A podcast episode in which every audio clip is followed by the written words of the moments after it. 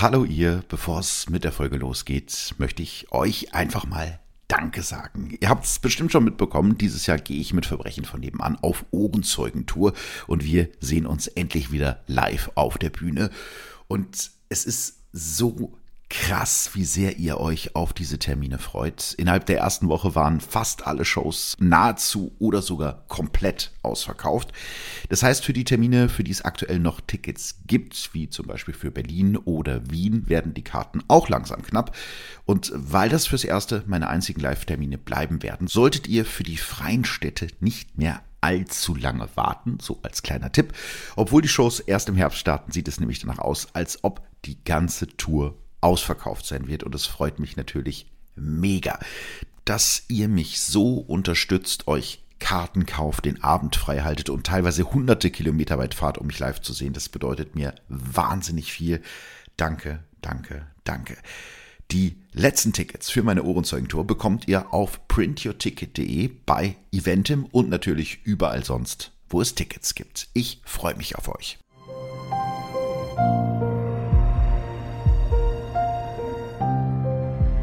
Verbrechen von nebenan. True Crime aus der Nachbarschaft.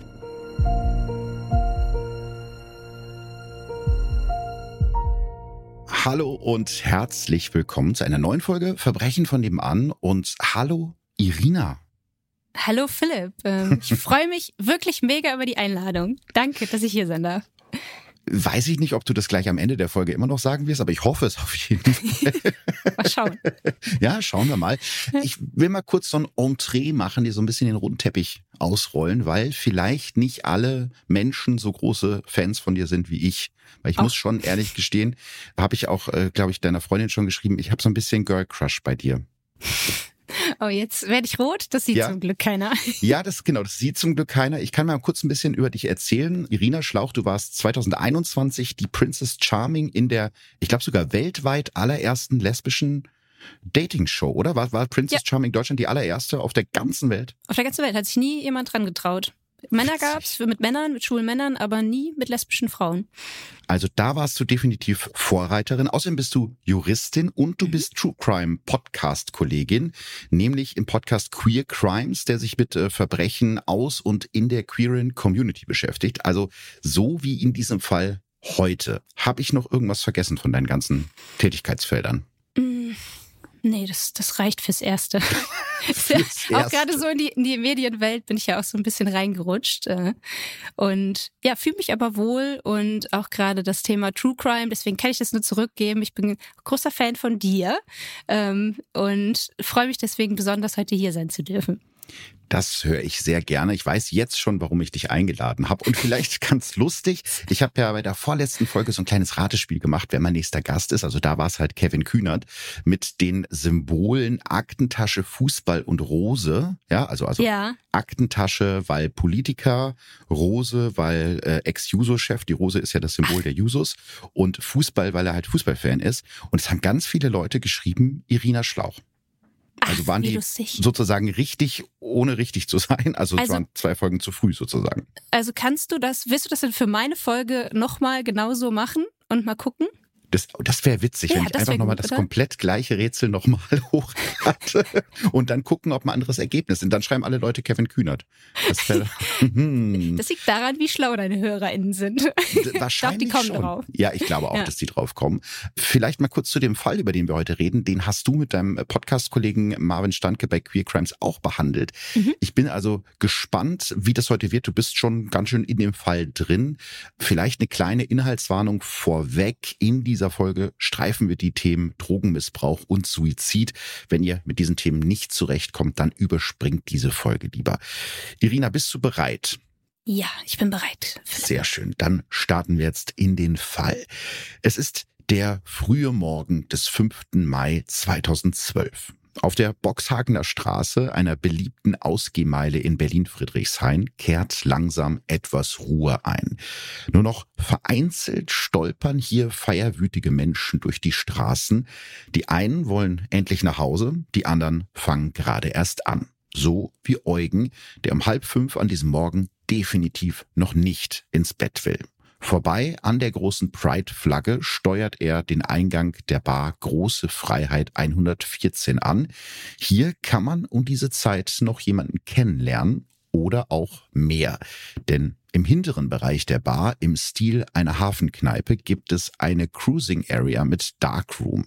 Räume also, in denen sich meist schwule Männer zum spontanen und anonymen Sex treffen.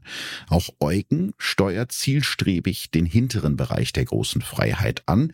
Erst schaut er zwei anderen Männern zu, dann streift er noch ein bisschen durch die Räume. Er hat Glück. Die Tür zu der Kabine, die früher mal eine Damentoilette war und heute für schnellen Sex benutzt wird, ist offen. Trotz des dämmerigen Lichts bemerkt Eugen sofort, dass er nicht allein ist. Vor ihm kniet ein Mann, Anfang 30, mit heruntergelassener Hose auf dem Boden, den Oberkörper auf die Unterarme gestützt. Es scheint, als habe er nur auf Eugen gewartet. Eugen, der ziemlich betrunken und wahrscheinlich gerade mindestens genauso erregt ist, nähert sich dem Mann langsam von hinten und berührt seinen nackten Hintern. Doch der Mann reagiert nicht, liegt einfach nur stumm da und rührt sich nicht. Wahrscheinlich einfach besoffen eingepennt. Frustriert lässt Eugen von ihm ab, aber nicht, ohne dem Mann noch das Handy aus der Hose zu ziehen. Wenn schon keine schnelle Nummer, dann doch wenigstens das iPhone des Fremden. Mit dem geklauten Smartphone verlässt Eugen erst den Cruising-Bereich und dann die Bar. Der halbnackte Mann bleibt weiter in der Kabine liegen, in Embryonalstellung, wie es später im Urteil heißen wird. Dort liegt er auch noch knapp eine Stunde später, als die Freiheit schon längst geschlossen hat. Ein Mitarbeiter der Bar, der den Cruising-Bereich putzen soll, findet ihn gegen 6.20 Uhr an diesem Samstagmorgen. Doch der junge Mann ist nicht eingeschlafen, er ist tot. Gestorben auf dem kalten Fußboden der Darkroom-Kabine, scheinbar ohne dass irgendjemand sonst etwas davon mitbekommen hat. Die Polizei identifiziert ihn als den 32-jährigen Nicky M. Was den Ermittlern direkt auffällt, der Tote hat Würgemale am Hals. Ist er also vielleicht bei einem aus dem Ruder gelaufenen Sexspiel gestorben? Doch die Wahrheit ist wesentlich gruseliger. Nicky M. ist nicht das erste Opfer aus der Berliner schwulen Szene. Es scheint, als jage jemand schwule Männer in Berlin. Irina, du hast den Fall ja selbst schon mal behandelt in eurem Podcast. Was war so dein allererster Gedanke, als du das erste Mal von dem Fall gehört hast? Also erstmal habe ich selber in meinem Gedächtnis gekramt, ob ich davon mhm. damals mitbekommen habe. Also 2012, über zehn Jahre her. Ähm, ich ich hatte es nicht mehr auf dem Schirm. Mhm. Ich weiß aber dann, äh, Marvin, mein Podcast-Kollege, der hatte nämlich davon erzählt, der selber in Berlin wohnt, schwul ist, dass das damals für den eine krasse Sache war. Also, mhm. dass wirklich die Leute Angst hatten, dann feiern zu gehen in diesem Zeitraum. Und ja, aber ich, ich dachte mir, boah, also an mir ist es irgendwie vorbeigegangen ich weiß gar nicht, vielleicht lag es so ein bisschen an der Zeit damals. Ich, meine, ich war in meinen Zwanzigern. Aber wenn ich mir vorstelle, dass das wäre hier in Köln passiert, ja, ich glaube, das ist schon so ein, so ein, so ein wichtiger Teil der, der Lösung vielleicht der Frage, weil ja so diese Szenen, das ist vielleicht für jemanden, der, der nicht queer ist, irgendwie schwer zu erklären, aber auch in einer großen Stadt wie Köln oder in einer großen Stadt wie in Berlin ist es schon so ein bisschen so, man kennt sich untereinander oder kriegt zumindest mhm. mit, was so passiert, ne? weil man so die gleichen Bars besucht oder die gleichen Partys besucht. Ich bin ja ein Schwuler vom Land sozusagen und als ich dann das erste Mal in, in Hamburg war für eine längere Zeit, ich war ein halbes Jahr in Hamburg bin ich dann halt auch auf Schulenpartys gegangen und so nach zwei, drei Partys kannte man irgendwie die Leute schon. Also kennst ja, du eine, ist, kennst du alle, ja. Ja, irgendwie ein bisschen ist es doch so. Das ist doch in Köln, glaube ich, auch so. Man ist schon irgendwie vernetzter und kriegt dann natürlich sowas auch schneller mit. Ja, also ich finde es sogar ganz spannend, weil eigentlich man denkt ja Köln, Berlin, Großstädte. Aber ja, mhm. unterm Strich ähm, so viele Queers, die dann auch feiern gehen. Das, ne, es gibt auch ganz viele Queers, die gar nicht so äh, viel rausgehen, was ja auch vollkommen okay ist. Äh, genau, aber der, ja, der, der, der Anteil ist klein, ja. Ja. Hast, hast, du damals von dem Fall mitbekommen? Ich musste auch so ein bisschen im Gedächtnis kramen und ich konnte mich nicht mehr genau dran erinnern, aber ich weiß, dass ich es damals irgendwie gelesen habe und gedacht habe, das ist ja irgendwie die Geschichte oder wie der Anfang von so einem Thriller, ne? So ja. Tod im Darkroom, so waren ja dann auch damals die Schlagzeilen. Also dunkel. Also ich habe zu dem Zeitpunkt auch nicht in Berlin gewohnt, war da nicht unterwegs, aber äh, es ist schon so, vielleicht auch, wenn das Opfer selber ein schwuler Mann ist, ist man dann eher so, dass man denkt, hätte auch mich treffen können, ne? auch wenn ich jetzt nicht in Berlin war zu dem Zeitpunkt. Aber es ist ja ganz oft bei Verbrechen so, dass man dann eher sich damit beschäftigt, wenn man denkt, das hätte auch ich sein können. Und das ist eben, glaube ich, auch, was du gerade schon so ein bisschen angesprochen hast, das ist so wirklich ein Stich ins Herz zu dem Zeitpunkt der so offenen und toleranten schwulen oder generell queeren Szene in Berlin. Vielleicht noch mal ganz kurz zu der Frage oder zu dem Punkt, so eine Großstadt wie Berlin, das bedeutet schon viel für Menschen, die eben selber sich nicht als heterosexuell identifizieren. Du bist ja, glaube ich, Kölnerin Total, ja. und sogar gebürtige Kölnerin, oder? Aus dem um Umland. Ja, Eher Düsseldorf. Okay. Ah, das verschweige oh, das ich hier man, immer, ja. ja. Verstehe ich, warum du das in Köln verschweigst, aber es ist schon ich so. Ich liebe Düsseldorf, ich, das wusste jetzt raus. Na, ich liebe Düsseldorf auch. Ich weiß nur, dass man in Köln damit nicht unbedingt viele Punkte sammeln kann, wenn man das sagt, dass man Düsseldorf liebt.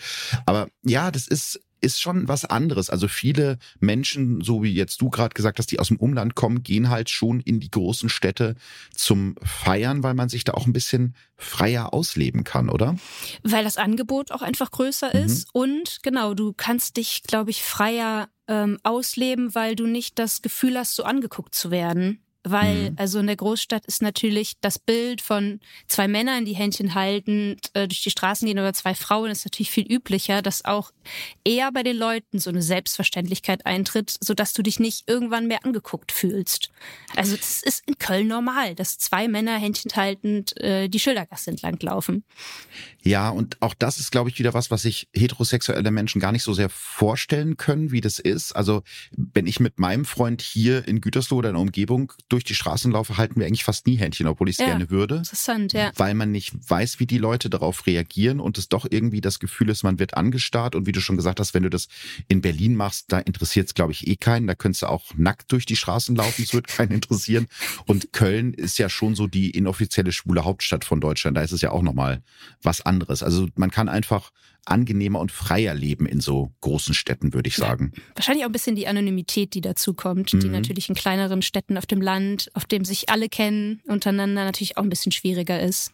Total. Und ich glaube, deshalb war dieser Mord auch eben für die Szene in Berlin so ein, so ein Schock, weil das eben dieses Gefühl der, der Sicherheit und der Freiheit äh, so zerstört hat. Ich gehe mal kurz ein bisschen darauf ein, wie es danach weitergeht. Die Polizei beginnt noch am selben Tag mit den Ermittlungen.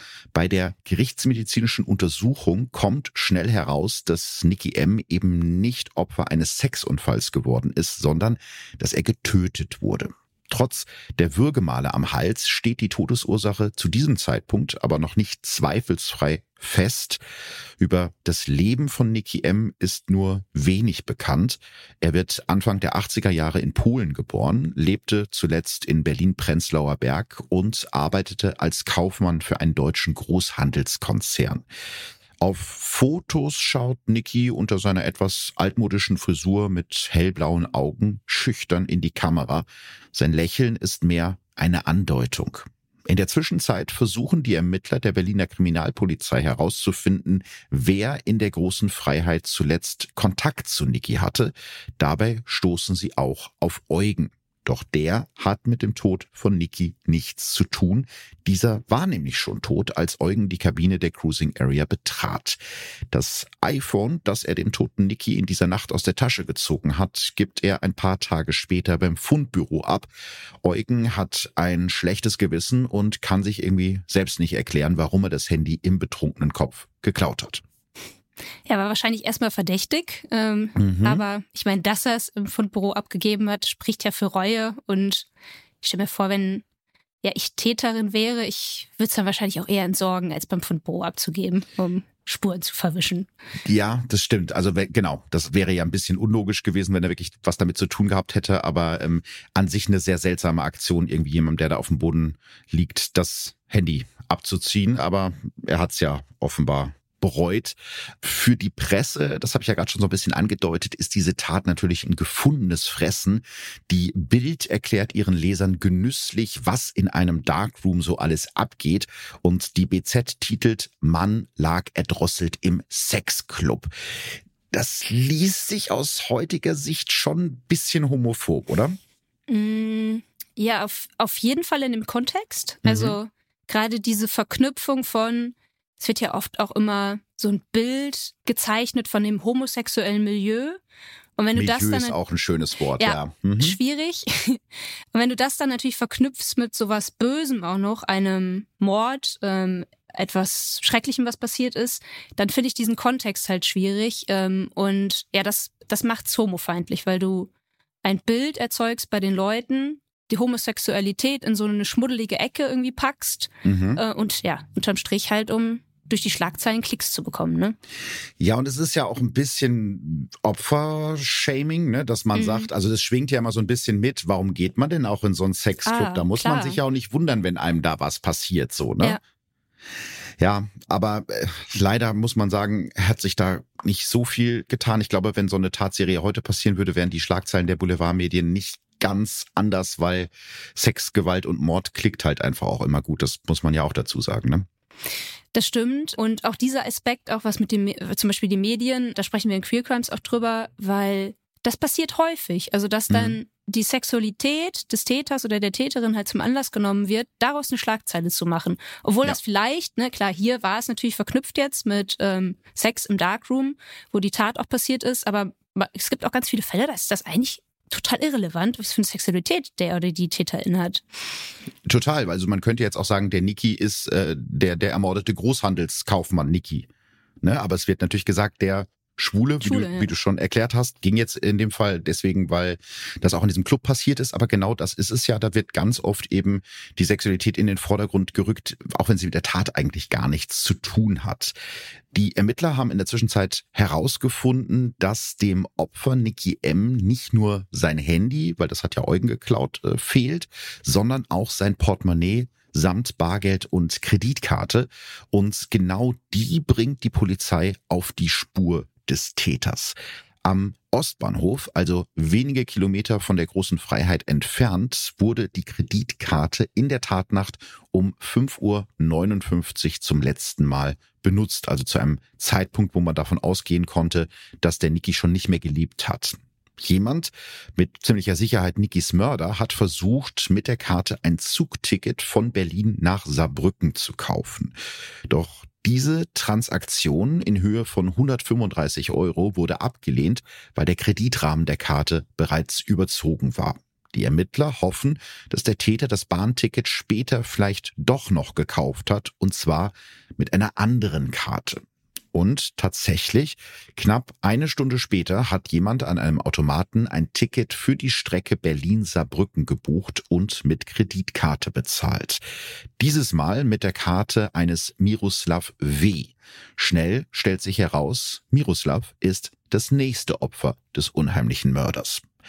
Es ist kurz nach sechs am Samstagmorgen des 5. Mai 2012, als Miroslav W. an der S-Bahn-Station Warschauer Straße auf die Bahn Richtung Ostbahnhof wartet. Vielleicht kurz zur Einordnung.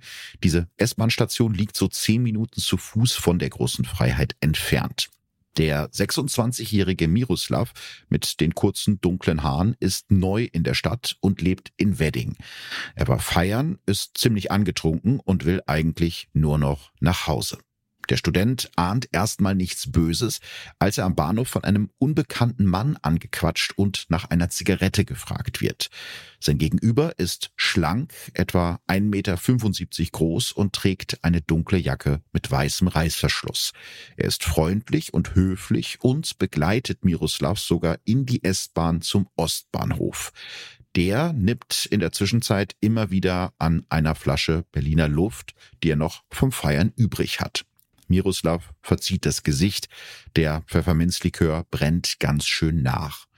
Wenn dir dein Schnaps nicht schmeckt, dann können wir ja tauschen, sagt seine neue Bekanntschaft und zieht eine 20 Milliliter Flasche kleiner Feigling aus seiner Jackentasche. Der Student äxt das Fläschchen weg und wundert sich direkt über den Geschmack. Der Schnaps schmeckt irgendwie salzig. Das sagt Miroslav seinem Sitznachbarn auch, doch der geht gar nicht darauf ein und verwickelt ihn stattdessen immer weiter in ein freundliches Gespräch. Für Außenstehende sehen die beiden wahrscheinlich gerade aus wie alte Bekannte. Doch schon einen kurzen Moment später spürt Miroslav einen unfassbaren Druck. Es fühlt sich an, als würde mein Kopf platzen. Noch bevor die beiden den Ostbahnhof erreichen, wird dem 26-Jährigen schwindlig. Sein neuer Bekannter bietet ihm an, ihn zur nahegelegenen Bushaltestelle zu bringen. Schließlich ist Miroslav neu in der Stadt und kennt sich noch nicht gut aus. Gemeinsam laufen die beiden über eine kleine Seitengasse zur Bushaltestelle in der Singerstraße. Das heißt, der Unbekannte läuft und Miroslav taumelt. Mittlerweile spürt der 26-Jährige auch einen wahnsinnigen Druck im Magen und hat das Gefühl, jeden Moment kotzen zu müssen. Der Fremde stützt ihn beim Gehen, dabei wandert seine kalte Hand immer wieder unter Miroslavs Hemd und berührt ihn an der Brust und am Bauch. Irgendwann bemerkt Miroslav, dass der Unbekannte versucht, ihn zu küssen. Doch der 26-Jährige ist erstens nicht schwul und fühlt sich zweitens gerade auch so gar nicht nach körperlichem Kontakt. Also versucht er mit letzter Kraft den Fremden auf Distanz zu halten, doch wenige Minuten später wird ihm schwarz vor Augen. Also gerade als Frau ist das natürlich eine äh, nicht nur als Frau, grundsätzlich. Also mhm. so eine Horrorvorstellung. Das heißt, du bist feiern, du willst Spaß haben, du bist vielleicht ein bisschen enthemmter, weil du Alkohol getrunken hast. Ja, und das wird dann leider viel zu oft von TäterInnen ausgenutzt.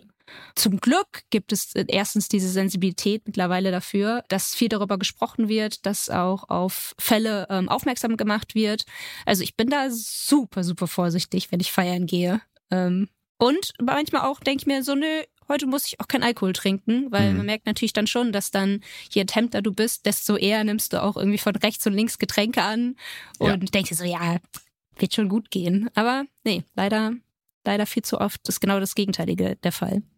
Ganz wichtig, dass du es gerade angesprochen hast, das kann ich ja vielleicht mal am Ende der Folge erzählen, also eben dieses Getränke von Fremden anzunehmen und äh, nicht darauf zu achten, was da eventuell noch drin sein könnte in dem Glas, passiert nicht nur Frauen. Also es ist mir auch schon passiert. Ah, okay. Ähm, dementsprechend, Krass, ja. ja. ich glaube, dass bei Frauen ist es sicherlich noch präsenter, weil das auch oft gesagt wird, achtet da drauf.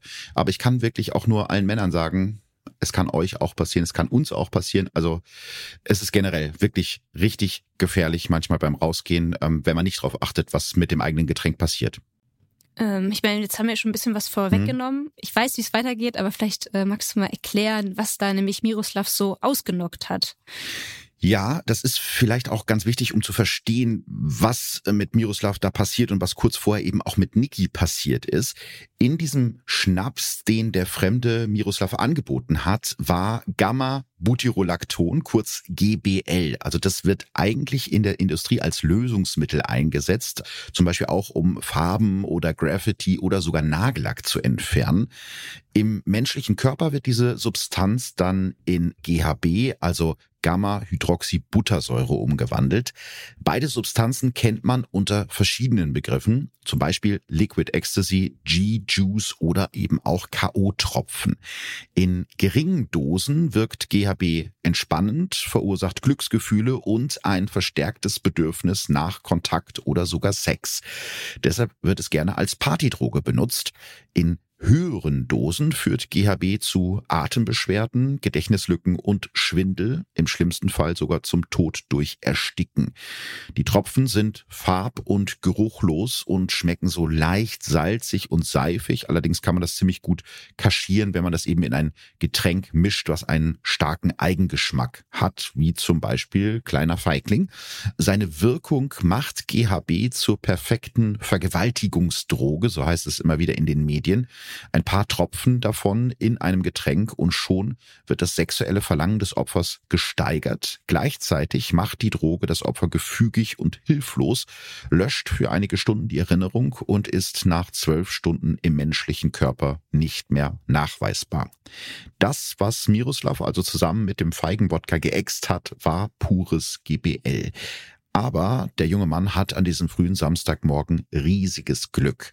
Ein Pärchen, das gegenüber der Bushaltestelle in der Singerstraße wohnt und gerade von einer Gassi-Runde heimkommt, sieht ihn vor der Haltestelle liegen. Zu diesem Zeitpunkt ist Miroslav schon bewusstlos sein Körper zuckt immer wieder krampfartig zusammen. Das Pärchen bekommt außerdem mit, wie ein Mann mit schwarzer Jacke schnell von der Bushaltestelle in Richtung Ostbahnhof läuft und sich dabei mehrfach nervös umschaut. Sofort rufen die beiden einen Notarzt. Die Ärzte können Miroslav noch an der Bushaltestelle reanimieren und retten ihm so das Leben. Schon dort haben sie den Verdacht, dass ihr junger Patient eine Überdosis GBL abbekommen haben könnte. Eine Blutuntersuchung bestätigt das kurze Zeit später. Und auch das ist an dieser Stelle wieder wahnsinniges Glück. Solche Substanzen in Tötungsfällen zu sehen, war für die Ärzte Neuland, erzählt später ein Oberarzt. Ich vermute, das hängt damit zusammen, dass die Notärzte da vielleicht ein bisschen mehr drauf geschult sind, weil eben das zu dem Zeitpunkt schon so als Partydroge bekannt war und es immer wieder versehentliche Überdosen gab von Leuten, die das irgendwie in Clubs genommen haben und ja, dann eben zu diesen Symptomen gekommen sind. Aber es ist eben keiner darauf gekommen, dass man das auch nutzen kann, um jemanden umzubringen. Also zu diesem Zeitpunkt ist die Untersuchung auf GBL damals noch kein Standardverfahren. Miroslav wird einige Stunden später gegen halb zwölf mittags auf einer Intensivstation in Friedrichshain wieder wach. Er hat überlebt. Durch seine Kreditkarte, mit der am Ostbahnhof ein Ticket nach Saarbrücken gekauft wurde, sind die Ermittler sich schnell sicher, der Mann, der Miroslav vergiftet hat, ist mit ziemlich großer Wahrscheinlichkeit auch der Mörder von Niki M. Erst durch diese Verbindung wird jetzt auch Nikis Leiche auf GBL bzw. GHB untersucht und tatsächlich in Nikis Blut werden 471 Mikrogramm GHB pro Milliliter nachgewiesen. Schon die Hälfte davon wäre tödlich gewesen. Und auch da gut, dass es so schnell passiert ist, weil ab einer gewissen Zeit kann man das im Blut eben nicht mehr nachweisen. Nikis Mörder hat ihn also wahrscheinlich in der dunklen Kabine im Cruising-Bereich von hinten gewürgt und festgehalten, bis die Droge gewirkt hat. Irgendwann ist Niki dann ohnmächtig geworden und nach einem minutenlangen Todeskampf erstickt. Vorher hat er aber wohl noch mal versucht, sich aus der Kabine zu befreien und nach Hilfe zu rufen, allerdings ohne Erfolg. Also ich finde hier das, das Bild unglaublich mhm. schrecklich. Also man stellt sich ja dann schon irgendwie vor, da ist ein junger Mann, der möchte irgendwie Spaß haben, der ist in einer dunklen Kabine, erwartet eigentlich was Schönes und ja. dann kippt das auf an einem Moment irgendwann und er merkt, oh fuck, ich bin hier in Gefahr, ich bin hier gerade in Lebensgefahr versucht dann irgendwie noch sogar nach Hilfe zu rufen, aber klar, ne, also ist natürlich dann auch schwierig, es ist ein dunkler Raum, es ist wahrscheinlich läuft da irgendwie laut Musik. Ja. Ähm, wer weiß, selbst wenn es Leute mitbekommen haben, dass da einer schreit, dann wird das vielleicht sogar noch mit, äh, mit Sexgeräuschen verwechselt. Also es ist, ist tragisch, ist, glaube ich, das Wort, das es hier gut trifft. Ja, was für eine Horrorvorstellung, ne? Also du weißt, da passiert gerade irgendwas Schlimmes mit dir und du weißt, du, bist nicht alleine, da sind Leute um dich rum und du kannst dich aber gar nicht mehr richtig artikulieren und irgendwie nach Hilfe rufen. Ja, stimmt das ja auch, ne? Dann wirkt die Droge irgendwann und du merkst, ich kann nicht, will und stimmt, eigentlich ist die Hilfe so nah, aber wahrscheinlich die Leute, die es mitbekommen, ordnen es dann noch nicht mal richtig ein. Ja. Also ganz, ganz schreckliche Vorstellung, ja. dass einem das irgendwie passieren könnte. Die Ermittler sind sich ziemlich sicher, dass der Täter seinem Opfer Niki das GHB in der großen Freiheit in den Drink gemischt hat. Die Bar ruft deshalb auf ihrer Homepage alle Gäste, die in der Tatnacht zwischen 4.30 Uhr und 6.30 Uhr vor Ort waren, auf, sich bei der Polizei zu melden. Auch das Personal unterstützt die Ermittler nach eigenen Angaben mit kraftzehrenden und sehr intimen Angaben. Also die haben da sich sozusagen selbst komplette Offenheit verordnet, aber es ist natürlich auch für so einen Laden der absolute Supergau, wenn sowas passiert, weil das ja sämtliche äh, Klischees, Darkrooms sind gefährlich und da ne, sind böse Leute unterwegs. Das ist ja für die auch ganz furchtbar. Die wollen ein Ort der Freude, der Offenheit, der offenen Sexualität sein und dann passiert sowas. Ja, kein Safe Space dann mehr. Genau. Genau, und solche Orte funktionieren ja nur, wenn sie Safe Spaces ja. sind. Ne? Dank der Überwachungskameras am Ostbahnhof hat die Mordkommission mittlerweile auch Bilder von dem Verdächtigen. Als Miroslav die verpixelten Videoschnipsel sieht, erkennt er den Mann sofort wieder. Dieser Mann ist derjenige, der ihm den vergifteten Schnaps angeboten und ihm danach an der Bushaltestelle sein Portemonnaie mitsamt seiner Kreditkarte abgezogen hat. Der Darkroom-Mörder, wie ihn die Presse mittlerweile getauft hat, bekommt nun ein Gesicht. Am 22. Mai 2012, also genau 17 Tage nach dem Mord an Niki und dem versuchten Mord an Miroslav, sind die Bilder auf fast jedem Berliner Titelblatt gedruckt. Auch das Fernsehen zeigt die Aufnahmen. Sie zeigen einen Mann mittleren Alters, etwa 1,75 Meter groß, mit kurzen dunklen Haaren, einer hellen Jeans und einer ebenfalls dunklen Jacke mit weißem Reißverschluss. Du hast dir die Bilder ja wahrscheinlich im Vorfeld der Recherche auch angeguckt. Mhm. Das ist jetzt nicht so ein Typ, der einem auf der Straße irgendwie auffallen würde, oder? Äh, nee, überhaupt nicht. Also ich finde eher, dass er normal, was auch immer das bedeutet, als also jemand, der wirklich in der Masse eher untergeht und dann auch ich habe noch ein paar andere Bilder von ihm mhm. gesehen, irgendwas Liebes auch eigentlich in seinem Gesicht hat. Ja, das, es klingt so falsch, wenn man ja. jetzt äh, über so jemanden spricht, aber das ist auch genau der Gedanke, den ich hatte, als ich mir die Bilder von ihm angeguckt habe. Der sieht so lieb und so vertrauenserweckend aus und mhm. wahrscheinlich ist das eben auch das, was ihn als Täter so gefährlich macht. Wir kommen ja später noch drauf, wie lieb der wirklich ist, aber auf den ersten Blick, vielleicht würde ich von dem auch ein Getränk annehmen. So. Ja. Ja. Ne? Drei Tage nach Veröffentlichung der Fahndungsfotos meldet sich eine ältere Dame bei der Polizei. Zwar kennt sie den Mann auf den Fotos nicht, aber sie erzählt den Beamten, dass ihr Enkel Alexander ebenfalls unter sehr seltsamen Umständen ums Leben gekommen ist. Und weil die Ermittler mittlerweile davon ausgehen, dass sie es hier mit einem Serienmörder zu tun haben, der es auf schwule Männer abgesehen hat, klingeln bei ihnen in diesem Moment alle Alarmglocken. Wir müssen jetzt mal ein bisschen in der Geschichte zurückspringen, und zwar zum 26. April 2012, also eine Woche vor dem Mord an Nikki M. Alexander M. ist 34 Jahre alt, schwul und Single. Ein schlanker, gut aussehender Typ mit dunklen, vollen Haaren, der früher in der Medienbranche gearbeitet hat. Mittlerweile hat er den Beruf gewechselt und arbeitet in seinem neuen Job beim Zoll gerade auf eine Beförderung zum Zollinspektor hin. Er gilt als sehr zuverlässig. Deshalb wundern sich seine Eltern auch sehr, als sie einen Anruf von Alexanders Arbeitgeber bekommen, der ihnen sagt, dass ihr Sohn am Vortag nicht zur Arbeit gekommen ist und sich auch nicht abgemeldet hat. Als sie Alex telefonisch nicht erreichen, machen sie sich Sorgen und fahren deshalb zu seiner Wohnung in der Holzmarktstraße in Berlin-Friedrichshain. Als Alex Eltern die Wohnungstür öffnen, schlägt ihnen schon ein sehr strenger Geruch entgegen. Im Schlafzimmer finden sie ihr Kind in Unterhose und T-Shirt bäuchlings auf dem Bett liegen. Alex ist tot. Von außen sind keine Anzeichen von Verletzungen oder von Fremdeinwirkungen zu sehen. Allerdings ist sein Körper bis zu den Schultern zugedeckt. Die Bettdecke wirkt sorgfältig glatt gestrichen merkwürdig ordentlich. So beschreibt es später einer der sofort herbeigerufenen Rettungssanitäter. Außerdem fehlen einige Gegenstände, darunter Alex iPhone, sein Rucksack und seine grüne Jack and Jones Jacke.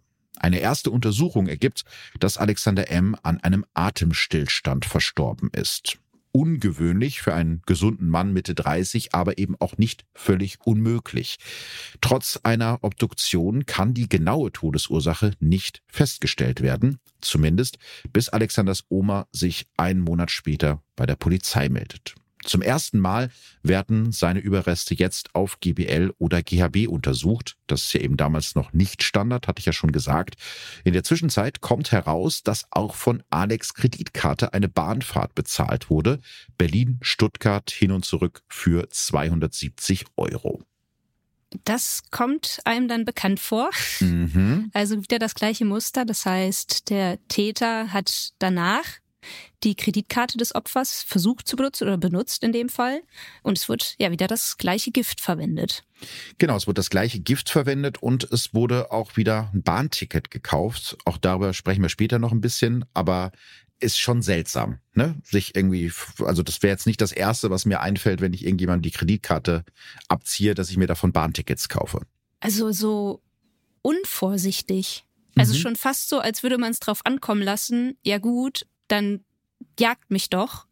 Ja, stimmt. So ist es ein bisschen. Ja, weil das auch, dem Täter muss ja klar sein, dass es nachvollziehbar ist, was mit der Kreditkarte passiert, ne? Also ich frage mich die ganze Zeit, ob er zu dem Zeitpunkt schon wusste, okay, das wird wahrscheinlich früher oder später auffliegen und ich gucke jetzt mal, also was ich in der kurzen Zeit noch machen kann.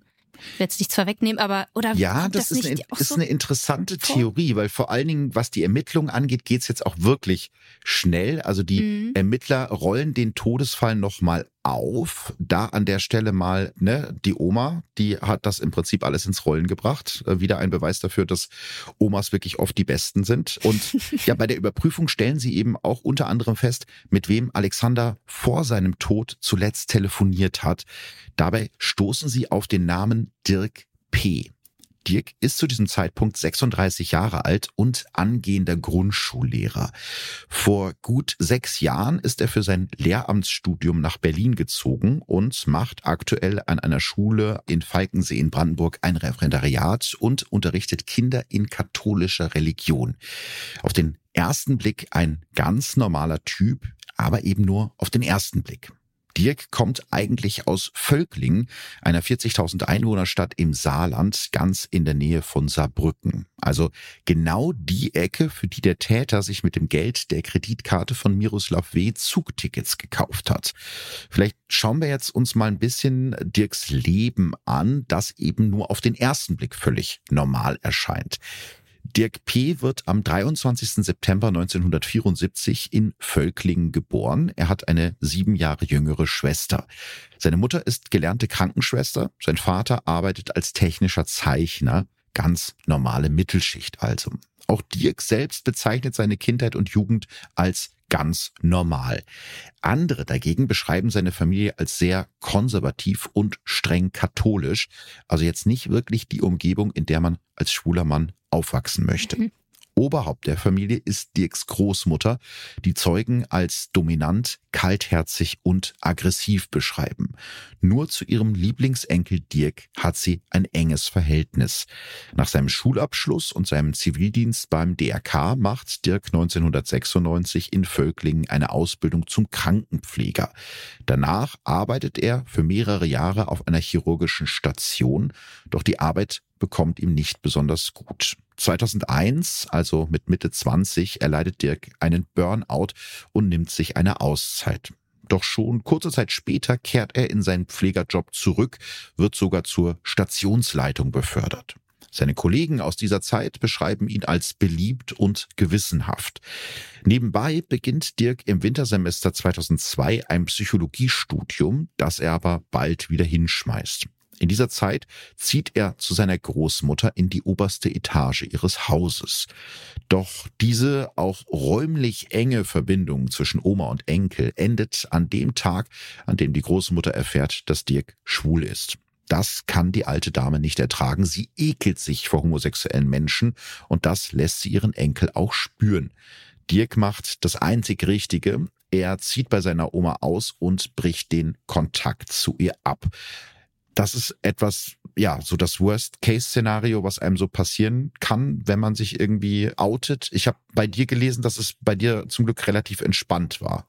Ja, zum Glück. Ich wusste das auch im Vorfeld schon. Also bevor ich mich mhm. geoutet habe, wusste ich, wie meine Eltern reagieren werden. Und ich glaube, das ist das Beste, was einem als Kind passieren kann, mhm. diese Gewissheit zu haben, okay, mein Elternhaus steht, meine Familie steht immer hinter mir. Und du musst dir das mal vorstellen, also wenn ein junger Mensch so einen drastischen Schritt schon geht und sagt, ich ziehe aus und ich breche den Kontakt ab, dann wird das für diesen Menschen schon, ja, das Worst-Case-Szenario sein, aber auch das, was die am mhm. Ende die einzig richtige Entscheidung dann äh, nur sein kann, um sich selber dann auch so zu schützen. Absolut. Also Familie ist nicht immer die Familie, die die Blutsfamilie ist, ja. um es mal so auszudrücken. Und das ist ja bei vielen queeren Menschen eben so, dass die dann gezwungen sind, sich eine neue Familie zu suchen, weil eben die alte in Anführungsstrichen nicht damit umgeht. Bei mir war es glücklicherweise auch so, dass ich äh, witzig, voll, der, voll die Parallele zwischen uns. Ich habe mir auch vorher schon gedacht, dass es eigentlich nicht schiefgehen kann bei meinen Eltern.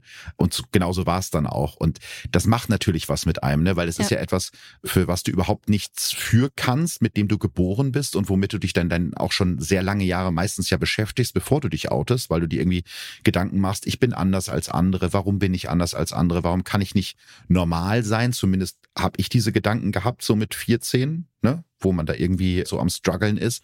Und wenn du dann noch von den Menschen, die dich eigentlich lieben und beschützen solltest, diese Zurückweisung erfährst, das macht natürlich was mit dir. Und ich kenne auch einige Menschen, die durch so ein ja schiefgelaufenes Outing will ich gar nicht unbedingt sagen, weil die ja selber nichts falsch gemacht haben, aber durch die schlechte Reaktion auch kalt geworden sind. Mm, ja. Also ich, ich, das geht, glaube ich, in so viele Bereiche dann, ähm, weil also was ich auch kenne, ist, dass ganz viele einen, einen eigenen Ekel teilweise sich gegen mhm. sich selbst gegenüber entwickeln. Wenn, wenn du mit Werten erzogen wurdest äh, oder mit der Auffassung deiner Eltern, dass Homosexualität was Schlechtes ist, irgendwann internalisierst du das ja dann auch. Ne? Natürlich, ne? das stelle stell ich mir so schrecklich vor. Das heißt, du weißt eigentlich, okay, irgendwann durchläufst du diesen Prozess und weißt, okay, ich bin queer, in meinem Fall, ich finde Frauen toll und gleichzeitig kommt dann dieses Gefühl, boah, das ist falsch. Wie, wie mhm. eklig bin ich eigentlich, dass ich das empfinde?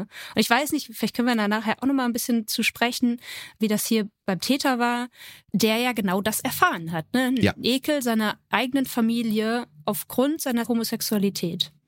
Ja, und das ja. kann eben dazu führen, dass du eben auch sagst, andere Menschen sind mir egal, weil andere Menschen mhm. tun mir weh und andere Menschen mhm. akzeptieren mich nicht so, wie ich bin. Und deswegen lebe ich nur für mich. Also ich kenne einige queere Menschen, bei denen das eben genau dazu geführt hat. 2003 lernt Dirk in seiner Heimat im Saarland Thilo kennen und die beiden werden ein Paar.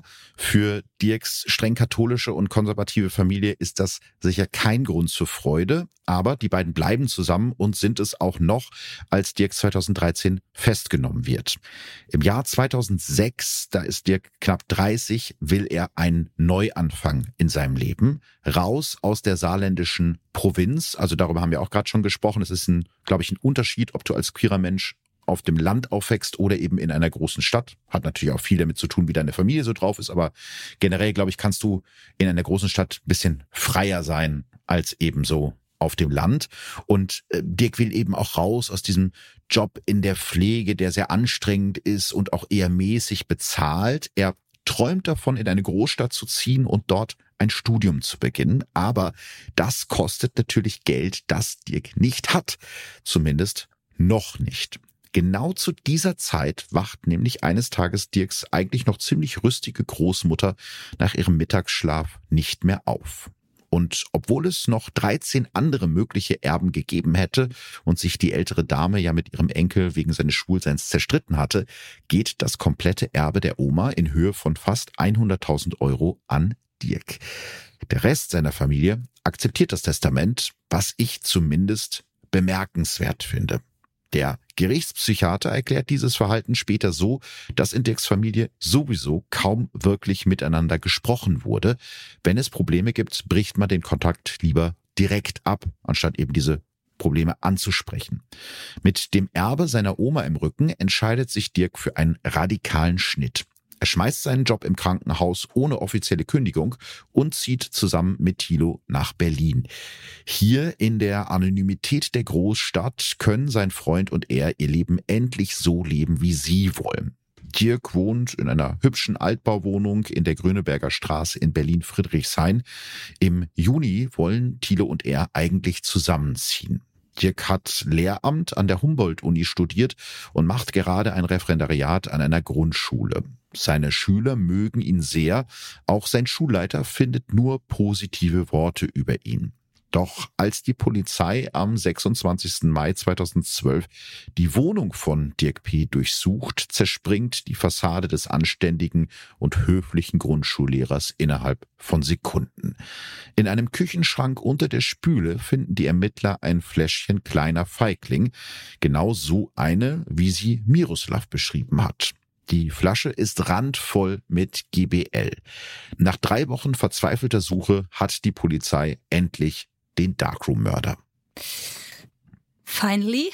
Finally. Ja, aber auch hier wieder, also ich finde es krass, dass er da einfach bei sich zu Hause die GBL-Flasche so rumstehen mhm. hat. Also es ist super unvorsichtig und es ist ja auch ein starkes Indiz für ihn als Täter. Ja, also es gibt ja mehrere mögliche Erklärungen dafür. Ne? Du hast ja gerade schon so ein bisschen angeschnitten, dass man denken könnte, vielleicht will er auch gefasst werden. Mhm. Oder aber er hält sich wirklich für so schlau, dass er denkt, ihm kommt eh niemand drauf und es wird nie jemand in seiner Wohnung danach suchen. Das kann ja eben mhm. auch sein. Ne? Also das ist bei diesem Täter wirklich sehr spannend, diese Frage. Dirk wird noch am selben Tag via Haftbefehl in seiner Wohnung festgenommen. Doch diese Verhaftung kommt für eine Person zu spät. Neben Niki und Alexander hat der Darkroom Killer nämlich noch mindestens einen weiteren Menschen auf dem Gewissen. Und auch da müssen wir jetzt wieder ein bisschen zurückspulen. Es ist der 15. Mai 2012. Der 41-jährige Peter M. sitzt an diesem Abend allein in seiner Wohnung in der Berliner Weserstraße und scrollt auf seinem Handy durch die Dating-App Gay Romeo. Also es ist eigentlich nichts anderes als Tinder für Schwule, aber ähm, ja eben eher so für Sex als für die große Liebe, würde ich jetzt mal sagen. Gibt's das für lesbische Frauen eigentlich auch? Ich weiß sowas gar nicht. Ja, es gibt ein paar, ähm, aber weniger auf Sex ausgerichtet. Also es ist dann schon eher, dass im Vordergrund steht, eine Partnerin ähm, mhm. zu finden. Aber es gibt das auch speziell für Frauen. Ja, Hör fällt mir da ein. Mhm. Ähm, dann gab es noch eine. Ach, ich bin so lange schon raus aus dem Business. Tinder ist aber auch tatsächlich, Tinder ist auch ähm, immer beliebt bei Frauen. Aber es geht meistens weniger um Sex. Ja, okay. Also ich bin auch schon so lange raus aus dem Business, dass ich zum Beispiel Tinder gar nicht mehr benutzt habe. Aber ich finde es halt so witzig, wenn mir so hetero Leute erzählen, ja, Tinder ist voll krass und da kannst du Online-Dating und irgendwie, und ich denke so, pff. Was gab's denn dann bei dir, wenn nicht Tinder? Äh, Geromeo. Ach so, ah ja, okay. Auch so. Ich glaube, Grinder gibt's ja noch. Äh, weiß ich aber gar nicht, ich glaube, das habe ich nie benutzt, aber ich bin ja wirklich schon seit elf Jahren in einer Beziehung. Ich weiß gar nicht mehr, wie Online-Dating geht. also ich glaube, kann sein, dass es da Tinder schon gab, aber ich habe es auf jeden Fall nie benutzt.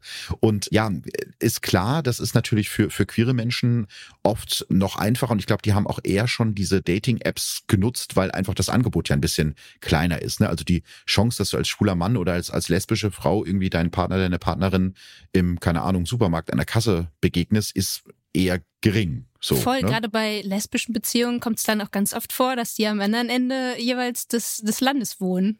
Ja. Weil stimmt. die sich dann über eine Dating-Plattform mit einem großen Radius, den man ja dann einstellen kann, irgendwie gefunden haben.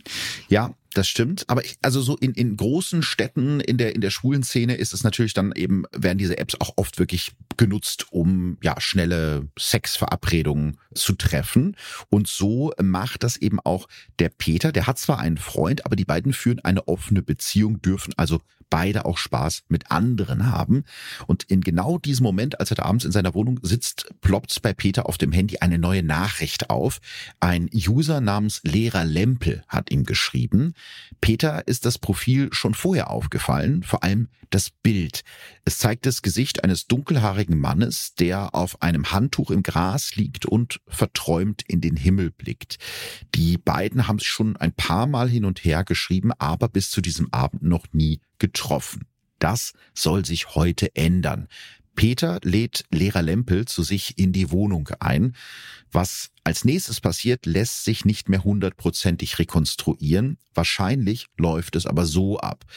Dirk alias Lehrer Lempel besucht den 41-jährigen Peter. Die beiden quatschen ein wenig, dann kommt es im Wohnzimmer zu gegenseitigem Oralsex. Als Peter sich im Bad frisch machen will, klaut Dirk ihm heimlich die Kreditkarte. Vermutlich nutzt er auch diesen Moment, um ihm GBL in eines der Biere zu mischen, die sie gemeinsam über den Abend trinken. Irgendwann verschwindet Dirk aus Peters Wohnung aber nicht ohne seine Kreditkarte, eine schwarze Jacke und eine Umhängetasche mitzunehmen. Als Peter am nächsten Tag nicht zu erreichen ist, macht sein Freund sich Sorgen und schaut in seiner Wohnung vorbei. Er findet Peter tot auf dem Bett, auf dem Bauch liegen, Peter trägt nur eine Unterhose, ist bis zu den Armen zugedeckt und die Bettdecke wirkt sorgfältig glatt gestrichen. Auch bei ihm wird als Todesursache Atemstillstand festgestellt. Niemand kommt auf den Gedanken, dass Peter ermordet worden sein könnte, zumindest bis zur Festnahme von Dirk P. zehn Tage später. Was denkst du, Philipp? Ähm, hm? Glaubst du, dass das so, also dass er so berechnend war, dass er wirklich davon ausgegangen ist, dass dann ErmittlerInnen nicht die Todesursache äh, herausfinden, weil dieses Glattziehen, ich meine, wir haben jetzt die Parallele gerade zu dem Mord am Alexander, mhm. da ist ja das gleiche Muster, das heißt, erst wird das Gift verabreicht, das Opfer stirbt und dann wird es äh, wie ja schon fast drapiert im Bett. Ja. Die Bettdecke wird doch glatt gestrichen. Dieses Drapieren finde ich sehr interessant, mhm. weil das ist ja keine natürliche Schlafposition. Ich glaube schon, dass der Dirk relativ genau einschätzen konnte oder kann, dass diese Todesursache nicht entdeckt wird. Weil er hat ja mhm. medizinische Vorkenntnisse, er hat ja mhm. ganz lange in dem Bereich gearbeitet, hat eine Ausbildung in dem Bereich. Und ähm, ich komme auch äh, gleich noch ein bisschen dazu. Es gibt ja einige Hinweise, dass er sich sehr mit der Wirkung von, von GBL auseinandergesetzt hat. Mhm. Aber dieses Drapieren finde ich so interessant. Auf der einen Seite versucht er ja einen natürlichen Tod nachzustellen seiner mhm. Opfer und dann legt er die aber so hin, wie man ja nie schlafen würde. Also auf dem Bauch liegen ganz glatt, dann die Decke da so drüber gezogen und du kennst das ja wahrscheinlich auch, wenn man morgens aufwacht. Also meine Bettdecke ist dann sehr selten glatt. Also, ne, das ist, das ist ja dann schon wieder so auffällig. Und da kann man jetzt natürlich drüber spekulieren, woran es liegt. Aber das gibt es ja häufiger bei Tätern, dass die dann nachher ihre Opfer drapieren und sozusagen ordentlich hinlegen, um einen Teil ihrer Tat in Anführungsstrichen wieder gut machen zu können. Ah, das finde ich auch spannend. Ne? Also ist jetzt reine Spekulation in dem Fall, aber wie du schon gesagt hast, dieses Glattziehen der Bettdecke ist doch sehr, sehr auffällig. Ne? Und dass es zu einer Fremdeinwirkung kam, ich meine, er nimmt noch ähm, Wertgegenstände, auch wenn die jetzt keinen großen Wert haben, aber er nimmt ja etwas noch mit vom Tatort. Mhm. Das heißt, da ist ja eigentlich auch sehr naheliegend, dass da noch eine andere Person in der Wohnung gewesen sein musste für die ErmittlerInnen. Das stimmt, wobei man eben sagen muss, es ist jetzt nicht so der klassische Raubmord. Ne? Der hat jetzt nicht noch die Playstation und äh, das MacBook eingepackt. Also um das wahrscheinlich zu entdecken, dass da eine Kreditkarte fehlt und so eine Umhängetasche, das wäre jetzt wahrscheinlich auch nicht das Erste, wonach ich gucken würde. Ne? Also es ist so eine Mischung irgendwie aus sehr naiv und sehr kaltblütig. Ja, so, ich finde, das hat was Gleichgültiges, so was Stimmt. Nebensächliches. Ich mhm. nehme jetzt einfach noch, ach, da, da liegt jetzt noch so eine Jacke äh, rum, die sieht ja ganz nett aus, die nehme ich mal mit. Ja. Total, weil von der Jacke hat er ja nichts. Was, was will er mit irgendeiner Jacke? Ne? Also das ist schon ein bisschen seltsam. Also wir haben jetzt hier drei Morde innerhalb von gerade mal drei Wochen. Mhm. Am 26. April 2012 ermordet Dirk Alexander M. in seiner Wohnung. Am 5. Mai dann Niki M. im Cruising-Bereich der Großen Freiheit. Und am selben Tag oder in derselben Nacht versucht er es erfolglos bei Miroslav W. am S-Bahnhof. Und wieder zehn Tage später ermordet Dirk dann noch Peter M. in dessen Wohnung. Die große Frage ist ja, wann genau der nette, gelernte Krankenpfleger von nebenan zum Mörder geworden ist. Und je genauer man sich Dirks Leben anschaut, desto mehr sieht man, dass eben dieser freundliche Spießer nur Fassade ist. Die Überschrift von seinem Dating-Profil lautet, alle haben gesagt, es geht nicht. Und dann kam irgendwann einer, der es nicht wusste und der hat es einfach gemacht. Also bei Geromeo kannst du halt bei deinem Profil so eine Überschrift reinschreiben. Ich mhm. weiß gar nicht, ob das bei Tinder auch geht. Doch, da macht man immer so cringige Sprüche rein, ne? Genau, Sprüche, Smileys. Ja, sowas, ne? Okay, ja. Also, ne, da, das steht halt bei ihm drin. Und eben dieser Satz, ne, irgendwer, der nicht es wusste, uns einfach gemacht hat, das zieht sich so wie so ein Leitfaden durch Dirks Leben, denn der machte einfach. Schon Damals im Saarland klaut er seiner Großmutter um die 1400 Euro, nachdem sie ihm eine Vollmacht für sein Konto eingerichtet hat. Und das kommt halt eben erst Jahre später raus. Und um überhaupt ein Studium in Berlin antreten zu können, fälscht Dirk 2006 erst eine Ausbildungsbescheinigung und dann sogar sein Abiturzeugnis. Nur so kann er sein Lehramtsstudium an der Humboldt-Uni überhaupt erst antreten. Wahrscheinlich so in dieser Zeit merkt Dirk, dass es ihm Spaß macht, moralische und juristische Grenzen zu übertreten. Im Sommer 2011 klaut er in einem Supermarkt zum ersten Mal Zigaretten. Danach fühlt er sich wie berauscht. Es war ein kurzer Moment innerer Zufriedenheit, so wird er zitiert. Danach lässt er immer wieder in Läden Kleinigkeiten mitgehen. Irgendwann beklaut er auch andere Menschen. Ich habe überlegt, was die Ursache sein könnte. Ich habe es nicht einordnen können. Ich konnte weder meinem Freund noch meiner Familie sagen, dass ich ein gutes Gefühl beim Sachenklauen habe. Das spielt ja jetzt schon wieder so ein bisschen da rein, was wir gerade besprochen haben mit den ja. Ich nehme mal die Jacke noch mit. Gut, ja. ja Dann jetzt ergibt es auch Sinn, ja. Ja, genau, weil es scheint ja gar nicht so sehr darum zu gehen, was er da klaut, sondern mhm. eher, dass er klaut. Und also dieser dieses, Kick dann, ja. Genau, dieser Kick vom Clown selbst. Und auch in seiner Beziehung mit Thilo ist nicht alles so rosig, wie es auf den ersten Blick ausschaut. Dirk und sein Freund sind ja bereits seit 2003 zusammen. Nach einigen Jahren Beziehung ist es dann Thilo, der sich wünscht, auch mit anderen Männern Sex haben zu können. Für Dirk ist das erstmal ein Schlag ins Gesicht, denn er sehnt sich eigentlich nach einer monogamen Beziehung. Trotzdem einigen sich die beiden dann auf eine offene Beziehung. Das heißt, beide können auch Sex mit anderen Männern haben. Die einzige Bedingung maximale Ehrlichkeit. Beide sollen ihrem Partner von ihren Affären erzählen. Das ist jetzt wahrscheinlich für manche konservative Zuhörerinnen und Zuhörer dieses Podcasts ein völliger Schocker. Aber äh, es ist tatsächlich so, ich kenne einige schwule Männer aus meinem Bekanntenkreis, die offene Beziehungen führen. Ist das bei lesbischen Frauen auch so ein Ding?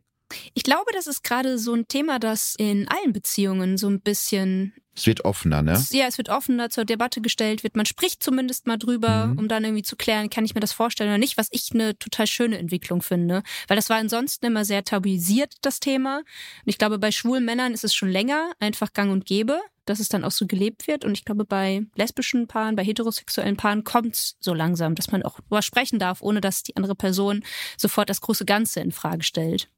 Absolut. Also es muss ja auch nicht für jeden was sein und ist es wahrscheinlich auch nicht und es muss auch für beide Partner cool sein. Das ist oft so das Ding, was ich so mitkriege von befreundeten Paaren, dass es dann meistens der eine ein bisschen besser findet als der andere. Also ich glaube, es sollte schon für beide toll sein, aber klar, es ist halt ein Modell, über was man zumindest reden kann und dann sollte man sich aber eben auch an die Absprachen halten und das macht Total. eben Dirk genau nicht. Also er fängt halt an, sich heimlich mit anderen Männern zu treffen, was ja auch eigentlich in einer offenen Beziehung total bescheuert ist, weil er könnte es ja tun, er müsste seinem Partner halt nur davon erzählen, das macht er halt nicht. Tilo bekommt von Dirks Sexabenteuern nichts mit. Spätestens ab dem Sommer 2011 trifft sich Dirk dann immer häufiger mit fremden Männern zum anonymen Sex. Entweder verabredet er sich im Internet und trifft sich bei den Männern zu Hause oder aber er ist in den Berliner Cruising Areas unterwegs. Das sind so ja spezielle Bereiche für anonymen Sex von eben auch meist schwulen Männern, entweder in Bars wie der großen Freiheit oder eben auch draußen. Also es gibt auch so Outdoor-Cruising-Areas, die halt dafür bekannt sind. In Berlin zum Beispiel in bestimmten Bereichen des Tiergartens oder aber im Volkspark Friedrichshain. Genau hier trifft sich Dirk dann auch im Januar 2012 mit einem fremden Mann, um Zitat Druck abzulassen. Der Fremde hat eine Flasche Fruchtsaft mitgebracht, in die er 15 Milliliter GBL gemischt hat. Die beiden teilen sich die Flasche, machen rum, haben Sex. Das schlechte Gewissen, das Dirk wegen seiner Sexdates bisher immer gehabt hat, zumindest nach eigenen Angaben, ist nach dem ersten Schluck aus der Flasche plötzlich weg. Er ist wie im Rausch, so erzählte er es später den Ermittlern. Und so dauert es auch nicht lange, bis er sich selbst eine Flasche GBL im Internet bestellt. Ja, und das geht ziemlich easy. Ja, das hat mich auch überrascht. Also GHB selbst, also der Stoff, in den sich GBL im Körper umwandelt, fällt in Deutschland seit, ich glaube, 2002 unter das Betäubungsmittelgesetz. Also da kommt man normalerweise nicht so einfach ran. GBL dagegen ist frei verkäuflich, offiziell als Reinigungs- oder Lösungsmittel, obwohl eben die meisten Leute, die das bestellen, das für was anderes benutzen. Und genau diese Substanz bestellt sich Dirk unter dem Namen Clean Magic im Internet für nur schlappe 47 47,60 Euro bekommt er ein paar Tage später von UPS eine 500 Milliliter Flasche geliefert, mit der er bis zu 100 Menschen töten könnte, wie das Gericht später feststellen wird. Ja, es stand im Urteil so und ich mhm. glaube, ich, um da auch mal die Tragweite ähm, ja. Äh, sichtbar zu machen. Also du holst dir für 50 Euro eine Flasche und kannst damit 100 Menschen töten und das auf einfache Art und Weise. Kann man natürlich jetzt drüber streiten, müssten da irgendwie die Gesetze verschärft werden, aber das Harte ist, ich glaube, du würdest auch andere Substanzen finden. Und das hört sich ganz schlimm an. Ich bin auch immer dafür, da natürlich irgendwie, gerade wenn es äh, um, um Partydrogen, um mhm. Partygifte geht, die Menschen zu schützen. Aber es ist leider so, dass wenn du willst, dann findest du die richtigen Mittel. Absolut. Und ich glaube, da kommt der Gesetzgeber auch gar nicht hinterher. Ne? Es gab doch mal eine Zeit lang diese Sachen, die offiziell als Badesalz verkauft wurden, die man aber auch irgendwie dann konsumieren konnte. Und dann gibt's halt wieder die neue Partydroge ist dann dies und ist dann das. Und ich glaube, äh, sobald dann der Gesetzgeber versucht, einen Riegel vorzuschieben, gibt's dann wieder was Neues. Das ist halt die Schwierigkeit. Bei LSD ist das, glaube ich, auch der Fall. Also das heißt, Stimmt. ja, es gibt ja, ja ich, ich will es gar nicht sagen hinterher. Ja, ähm, ja, springen die Leute einer. drauf an, aber ja, es ist halt schwer, dann als Gesetzgeber so schnell dahinterher zu kommen, um es zu verbieten, ja. Ja, aber es ist eben in dem Fall, also mir war bewusst, dass es die Substanz gibt und mhm. mir war auch bewusst, dass man das im Internet bestellen kann. Aber ich hätte nicht gedacht, dass man, also dass es so tödlich ist, ne? Weil mhm. überleg mal halt so eine Flasche und dann 100 Leute, was er zum Glück ja äh, dann nicht bis zum Ende die Flasche leer gemacht hat. Aber diese Vorstellung, dass überall so tödliche Gifte äh, schlummern könnten, ist schon gruselig. Total. Also heißt aber auch wieder noch sensibilisierter sein, wenn du feiern gehst. Absolut. Das GBL aus der kleinen Flasche füllt Dirk dann zu Hause in noch kleinere Fläschchen um, zum Beispiel in die kleiner Feigling-Flasche, die er später Miroslav anbieten wird. Damit will Dirk seine Opfer ausnocken, so wird er es der Polizei erzählen. Und so wird der damals 36-jährige Dirk am 26. April 2012 zum ersten Mal zum Mörder. Sein zwei Jahre jüngeres Opfer Alexander M. vertraut ihm. Die beiden kennen sich nämlich schon lange. Alexander ist mit Dirks Freund Thilo befreundet. Laut einigen Quellen hat Dirk nach seinem Umzug nach Berlin sogar einige Zeit bei seinem späteren Opfer Alex gewohnt. Und auch das ist ja wieder so ein Punkt, wenn du jetzt so ein wirklich ganz schlauer, krasser Serienkiller bist, dann nimmst du dir jetzt ja nicht unbedingt ein Opfer, was dich so gut kennt, wo du Total. aus dem Umfeld stammst. Ne? Also irgendwie hat das so einen Beigeschmack, okay, ich probiere das jetzt mal aus. Mhm. Mal gucken, wie leicht Stimmt. das geht mit diesem Gift. Ja. An diesem Abend will Dirk laut eigener Aussage nur einen Streit zwischen Alexander und seinem Freund Thilo klären. Alex hat also keine Ahnung, dass sein Freund in Anführungsstrichen ihn ermorden will. Der 34-jährige Zollinspektorsanwärter ahnt nicht, dass Dirk ihm mindestens 10 Milliliter K.O.-Tropfen ins Bier mischt, während er auf dem Klo ist. Kurze Zeit später ist Alex tot und Dirk mit dessen Jacke, Handy, Rucksack und Kreditkarte abgehauen. Mit dieser Kreditkarte kauft sich Dirk am nächsten Tag Bahntickets ins Saarland und fährt erstmal ein paar Tage zu seiner Familie warum Dirk seinen Kumpel umgebracht hat, weil er es einfach mal verdient hatte. So schätzt es die zuständige Staatsanwältin ein. Das ist auch was für ein Satz, also krass. Also das, das spiegelt irgendwie wieder auch diese Gleichgültigkeit wieder mhm. von ihm. Und ich meine, das ist eigentlich ein Freund. Also wenn du schon eine Person, die dir eigentlich nahe steht, dir nichts getan hat, offensichtlich, wie er selbst mhm. sagt, dann ermordest auf so eine brutale Art und Weise. Also der scheint da, glaube ich, seinen moralischen Kompass einfach komplett verloren zu haben ab diesem Augenblick. Ja, es gibt so einige Quellen, wo davon die Rede ist, dass der Dirk auf den Alex irgendwie sauer war, weil der sich nicht genug um einen kranken Kumpel gekümmert hat, aber das klingt mhm. halt sehr vorgeschoben, weil ja. wenn ich sauer auf jemanden bin, bringe ich ihn jetzt nicht direkt um.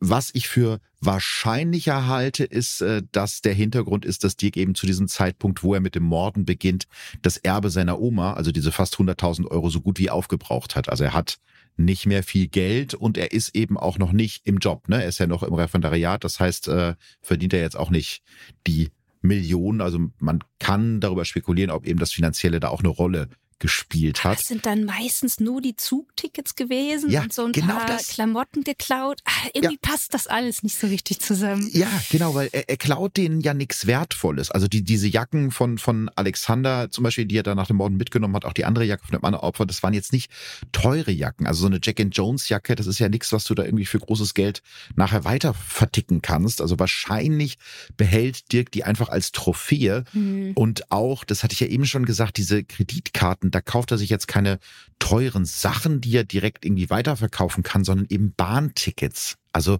zum Beispiel bezahlt Dirk mit der Kreditkarte von Miroslav neben einer Zugfahrkarte nach Saarbrücken, die er wahrscheinlich für sich selber haben wollte, auch noch ein Ticket nach Hamburg im Wert von 70 Euro, was er dann später bei eBay für 24,50 Euro weiterverkauft. Also sein Gewinn in Anführungsstrichen aus diesem versuchten Mord beträgt 45,50 Euro.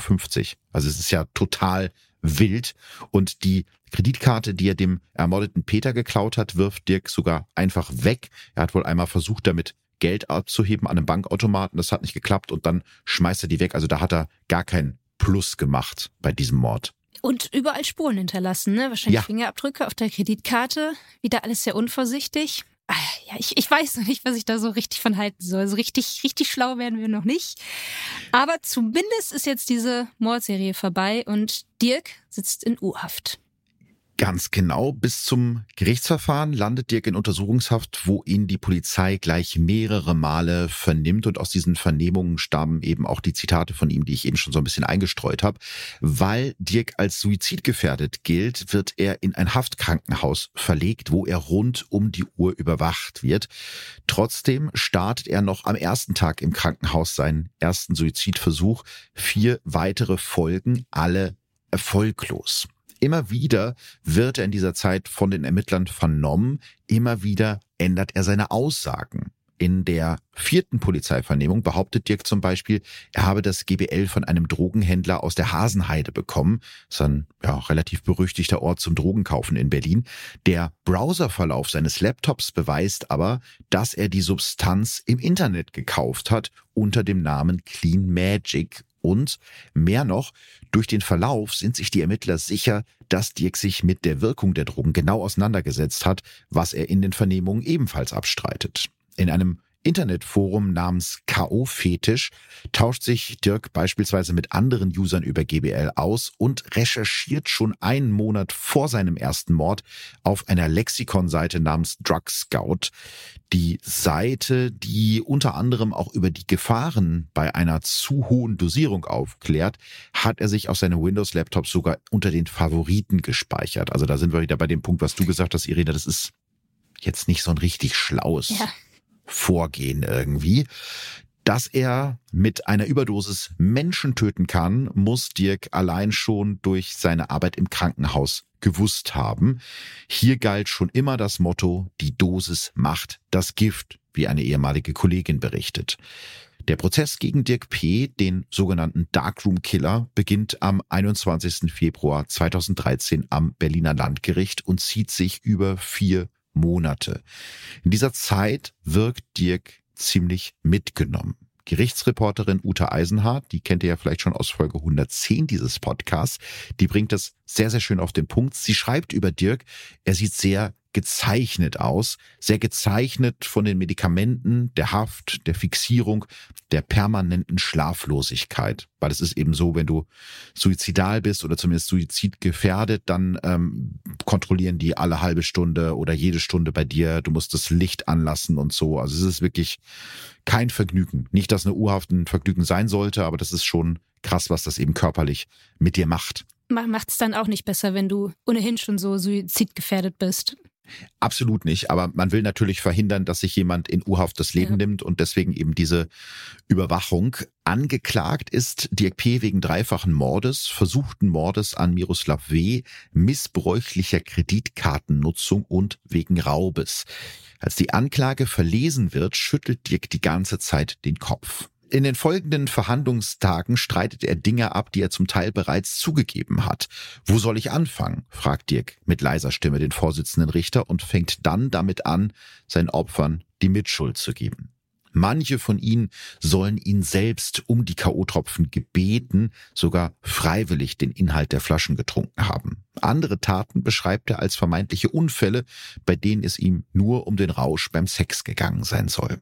Doch die Indizien der Ermittler sowie die Aussagen der Zeugen, zum Beispiel von Miroslav W., sind zu stichhaltig. In einem Plädoyer der Staatsanwaltschaft wird Dirk als kaltblütiger und böser Mensch bezeichnet, der sich schlicht bereichern wollte. Das ist auch erstmal schon eine Verhöhnung auch der Opfer. Ich meine, ich, vielleicht war das auch so ein bisschen die Verteidigungsstrategie, mhm. also dann statt, statt Mordes vielleicht eher auf so eine fahrlässige Tötung hinaus zu wollen. Ja. Aber das ist natürlich trotzdem ein Schlag auch für die Angehörigen, wenn er sich dann versucht, dann noch so rauszureden und eigentlich schon so das Bild gezeichnet wurde, okay, der hat das mit Absicht gemacht, der wusste, was er da tut, er wusste um die Wirkung des Giftes aufgrund seines beruflichen Hintergrundes. Ist natürlich dann bitter, dass auch gerade, wenn ich mir jetzt vorstelle, als Angehörige da mit im Gerichtssaal zu sitzen, bitter das dann zu hören. Ja, stell dir das mal vor, du hast jemanden verloren durch so eine, so, durch so ein Verbrechen und dann wird auch noch im Gerichtssaal das Sexualleben deines Kindes oder Bruders oder so da bis auf das kleinste Detail seziert, mit wem der sich da getroffen hat, wo der da sexuell unterwegs war. Das willst du ja auch nicht unbedingt in der Öffentlichkeit haben. Und dann kommt eben noch dieser Täter um die Ecke und sagt, naja, er hat's ja nicht anders gewollt, ne? Der wollte ja gern diese Drogen nehmen. Das ist schon echt krass. Täter-Opfer-Umkehr, ja. Absolut, ja, absolut. Klar, es stellt sich natürlich dann auch so ein bisschen die Frage, Gab es ein psychologisches Gutachten? Ich meine ja, ne? Ja, genau. Also das, das ist auch sehr interessant. Die psychologischen Gutachter stellen bei Dirk zwanghafte Charakterzüge fest. Er ist manipulativ, sadistisch und leidet unter pathologischem Narzissmus. Also das heißt, er will Macht über andere Menschen ausüben, bewundert werden und hat auch kaum Mitgefühl für andere. Gleichzeitig aber kann Dirk sehr charmant sein und nutzt diesen Charme, um seine Opfer zu umgarnen. Über die Zeit nach seinem ersten Mord, also den Mord an seinem Kumpel Alex, erzählt Dirk vor Gericht, ich konnte mit anderen Freunden und meiner Familie nicht darüber reden, ich konnte es selbst nicht einordnen. Sie hätten doch einfach aufhören können, entgegnet der Vorsitzende. Nein, konnte ich nicht. Der Drang war stärker. Finde ich auch übrigens eine sehr interessante Strategie. Er ist ja ein erwachsener Mensch, der eben nicht an einer wirklichen psychischen Krankheit gelitten hat im Sinne von, dass er schuldunfähig war. Ja. Aber er spricht von einem Drang, ja, dem er, er ist unschuldig im Prinzip. Er konnte nichts dagegen machen. Es war der Drang. So. Ja, ehrlich zwar einerseits, aber andererseits, ja. ähm, ja, es, ne, es ist so, so bin ich halt.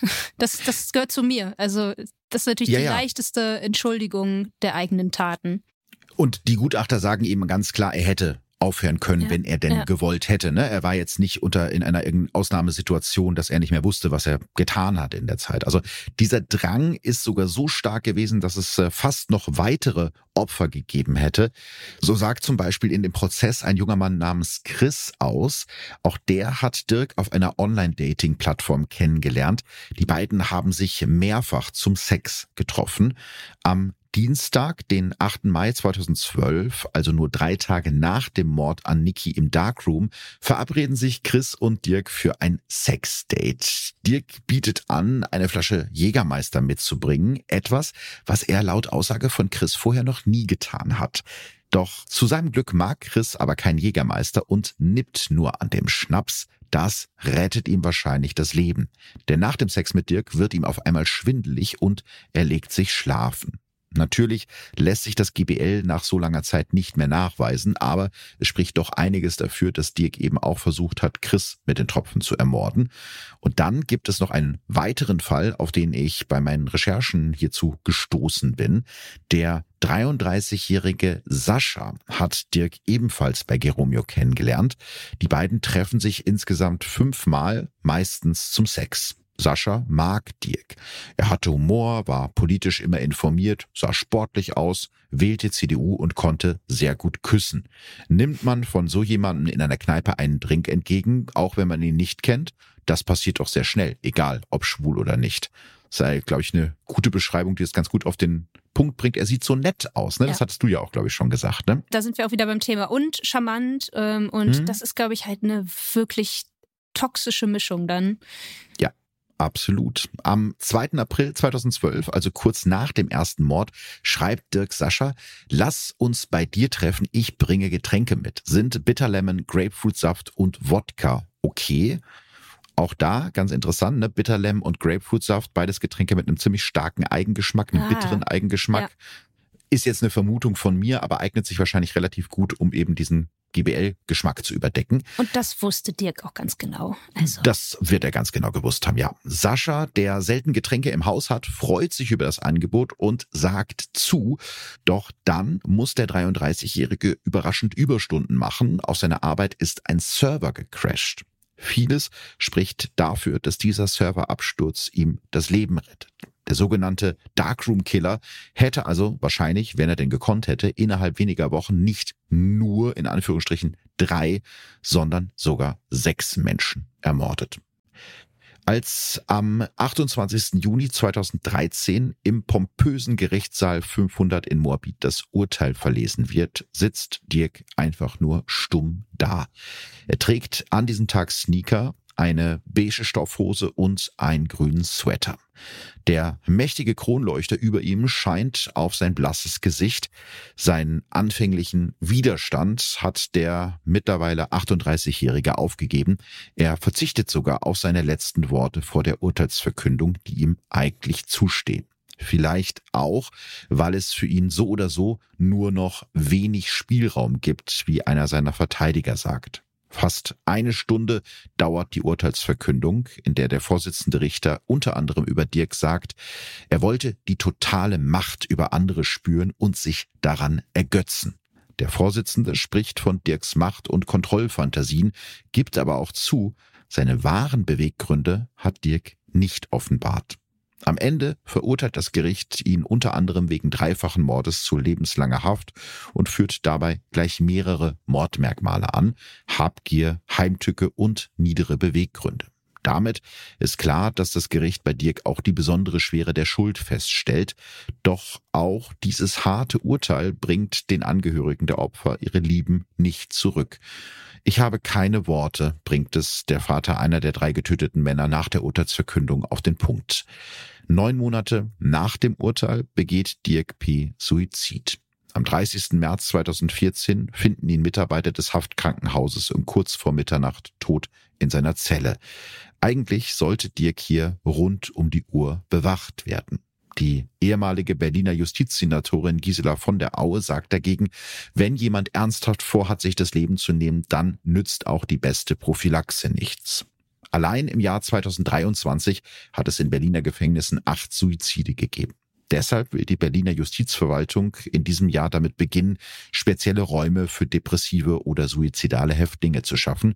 Diese sollen eine angenehmere Atmosphäre ausstrahlen und beispielsweise mit abgerundeten Möbeln ausgestattet werden, um die hohe Suizidrate von Häftlingen zu senken. Mhm. Als ich das das erste Mal gehört habe, also so mhm. musste ich leicht schmunzeln, weil das ist, es hört sich irgendwie irgendwie falsch an. Ich weiß gar nicht wieso. Also, weil ich glaube, das eigentliche Problem liegt ja an den Haftbedingungen grundsätzlich. Ja. Das heißt, wie viele ja. Häftlinge innerhalb dieser Zeit äh, depressiv werden. Klar, dann mag es, und das glaube ich, so war es auch bei Dirk der Fall, der sehr früh schon versucht hat, sich selbst zu ermorden. Ihm war klar, also ich will nicht mehr leben.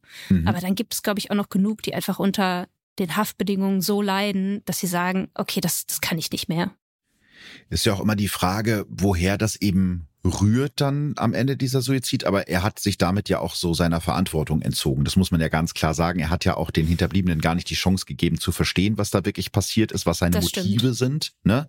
Und da hat er sich ehrlich gesagt ziemlich feige aus der Affäre gezogen am Ende. Ja, ich finde das immer schwierig, das immer so äh, ja. als feige abzustempeln. Ja. Also das, das ist dieser Vergeltungsgedanke bei der Strafe, ja. das verstehe ich auch, auch gerade für die Angehörigen, ohne da ihn jetzt in Schutz nehmen zu wollen. Aber es hört sich auch so ein bisschen an, dass er sich da selber auch einfach nicht verstanden hat. Also das was ihn dazu getrieben hat. Mhm. Und ich plädiere immer noch dafür, okay, Strafe hat den Zweck äh, oder es sollte die Resozialisierung im Vordergrund stehen. Ach, deswegen ist so ein so ein schwieriges Thema, da irgendwie einen guten Mittelweg zu finden. Ähm, Total dass es nicht nur die Vergeltung am Ende ist. Absolut. Also ich bin da voll und ganz deiner Meinung. Also es sollte, wenn möglich, die Resozialisierung im Vordergrund stehen. Steht sie ja in Deutschland zumeist auch, ne? Nicht immer, es klappt leider nicht immer. Aber eben diese, dieser Steinzeitgedanke, Auge um Auge, Zahn um Zahn, äh, finde ich ganz schrecklich. Und es ist ja erwiesenermaßen auch so, wenn du dir Wissenschaft anguckst, wenn du dir andere Länder anguckst, wie die USA zum Beispiel, die die Todesstrafe haben, ja, ja. ist ja nicht so, dass sie da eine niedrigere Kriminalitätsrate haben, weil die Verbrecher dann sagen, ah nee, da mache ich es nicht, weil es gibt ja vielleicht vielleicht die Todesstrafe. Es ist erwiesenermaßen nicht ja. so. Aber ja, es ist in diesem Fall wirklich schlimm, weil so viele Fragen offen bleiben, ne? Das stimmt. Und die werden wir niemals mehr beantwortet bekommen. Ja. Also es gibt kein offensichtliches Motiv. Also Habgier haben wir ja gerade schon so ein bisschen gestreift. Das kann es ja eigentlich nicht gewesen sein, ne? Weil er hat ja nicht wirklich viel Geld mit den Kreditkarten gemacht. Also bei allen Taten zusammen sind das so 500 Euro für drei Menschenleben. Im Prozess hat Dirk äh, zugegeben, dass er selbst nicht weiß, warum er zum Mörder wurde. Ah, ja, ja. Da ist etwas in mir, das mir Angst macht. Vielleicht, dass es mir Spaß macht, Leute umzubringen, dass ich Macht habe. Und man kann ja bei ihm nicht immer davon ausgehen, dass er die Wahrheit sagt. Dafür hat er eben zu viele widersprüchliche Aussagen gemacht. Aber es passt eigentlich ganz gut zu dem, was du eben vermutet hast, dass er vielleicht auch wirklich so ein bisschen Angst vor sich selbst hatte, ne? weil er nicht wusste, was, was ist da in mir passiert, was hat mich diese Taten begehen lassen. Aber ich glaube schon, dass es bei diesen Diebstählen weniger um die Beute ging, als eben um dieses Macht ausüben, also die Macht, die Dirk über seine Opfer ausgeübt hat. Und das würde ja zumindest zu seinem pathologischen Narzissmus und auch zu seinen sadistischen Tendenzen passen. Ihr habt ja in eurem Podcast auch sehr ausführlich über diesen Fall gesprochen. Was denkst du denn über so ein mögliches Motiv? Also ich finde das immer grundsätzlich immer schwer zu spekulieren, mhm. aber ich glaube auch, also jetzt auch das, was, was die RichterInnen, das, was im Urteil steht, ich glaube auch, dass Macht eine Großrolle gespielt hat. Dann finde ich immer auch noch die Frage interessant, die man sich jetzt, wenn man die ähm, Jugend, die Kindheit äh, mhm. vom, vom Täter hier kennt, dass man sich auch die Frage stellen kann, inwieweit hat da seine Queerness eventuell mit reingespielt. Also Stimmt. dieses Gefühl, abgelehnt zu werden, eventuell auch einen Hass gegenüber schwulen Männern zu entwickeln. Stimmt. Ja, einfach aufgrund dessen, dass er nie als schwuler Mann akzeptiert wurde. Also ein Selbsthass, der zu so einem Fremdhass wird, sozusagen. Ja. Mhm. Aber, ne, Philipp, ich, das ist alles immer rein spekulativ. Klar. Ähm, aber klar, das ist auch etwas, was immer mitschwingt.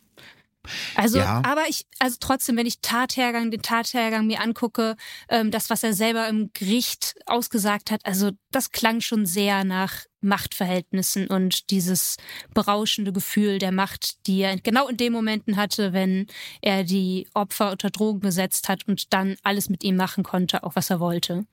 Ja. Gefügig machen. Ja. Also was, was mich noch total beschäftigt, ist die Großmutter, ne? Die war ja relativ mhm fit, als sie dann 2006 ganz plötzlich gestorben ist und zufälligerweise gerade dann, als Dirk eben Geld brauchte. Und die Kriminalpolizei in Saarbrücken hat den Fall 2012 deshalb nochmal aufgerollt. Die Leiche von Dirks Großmutter wird exhumiert und auf Giftstoffe untersucht.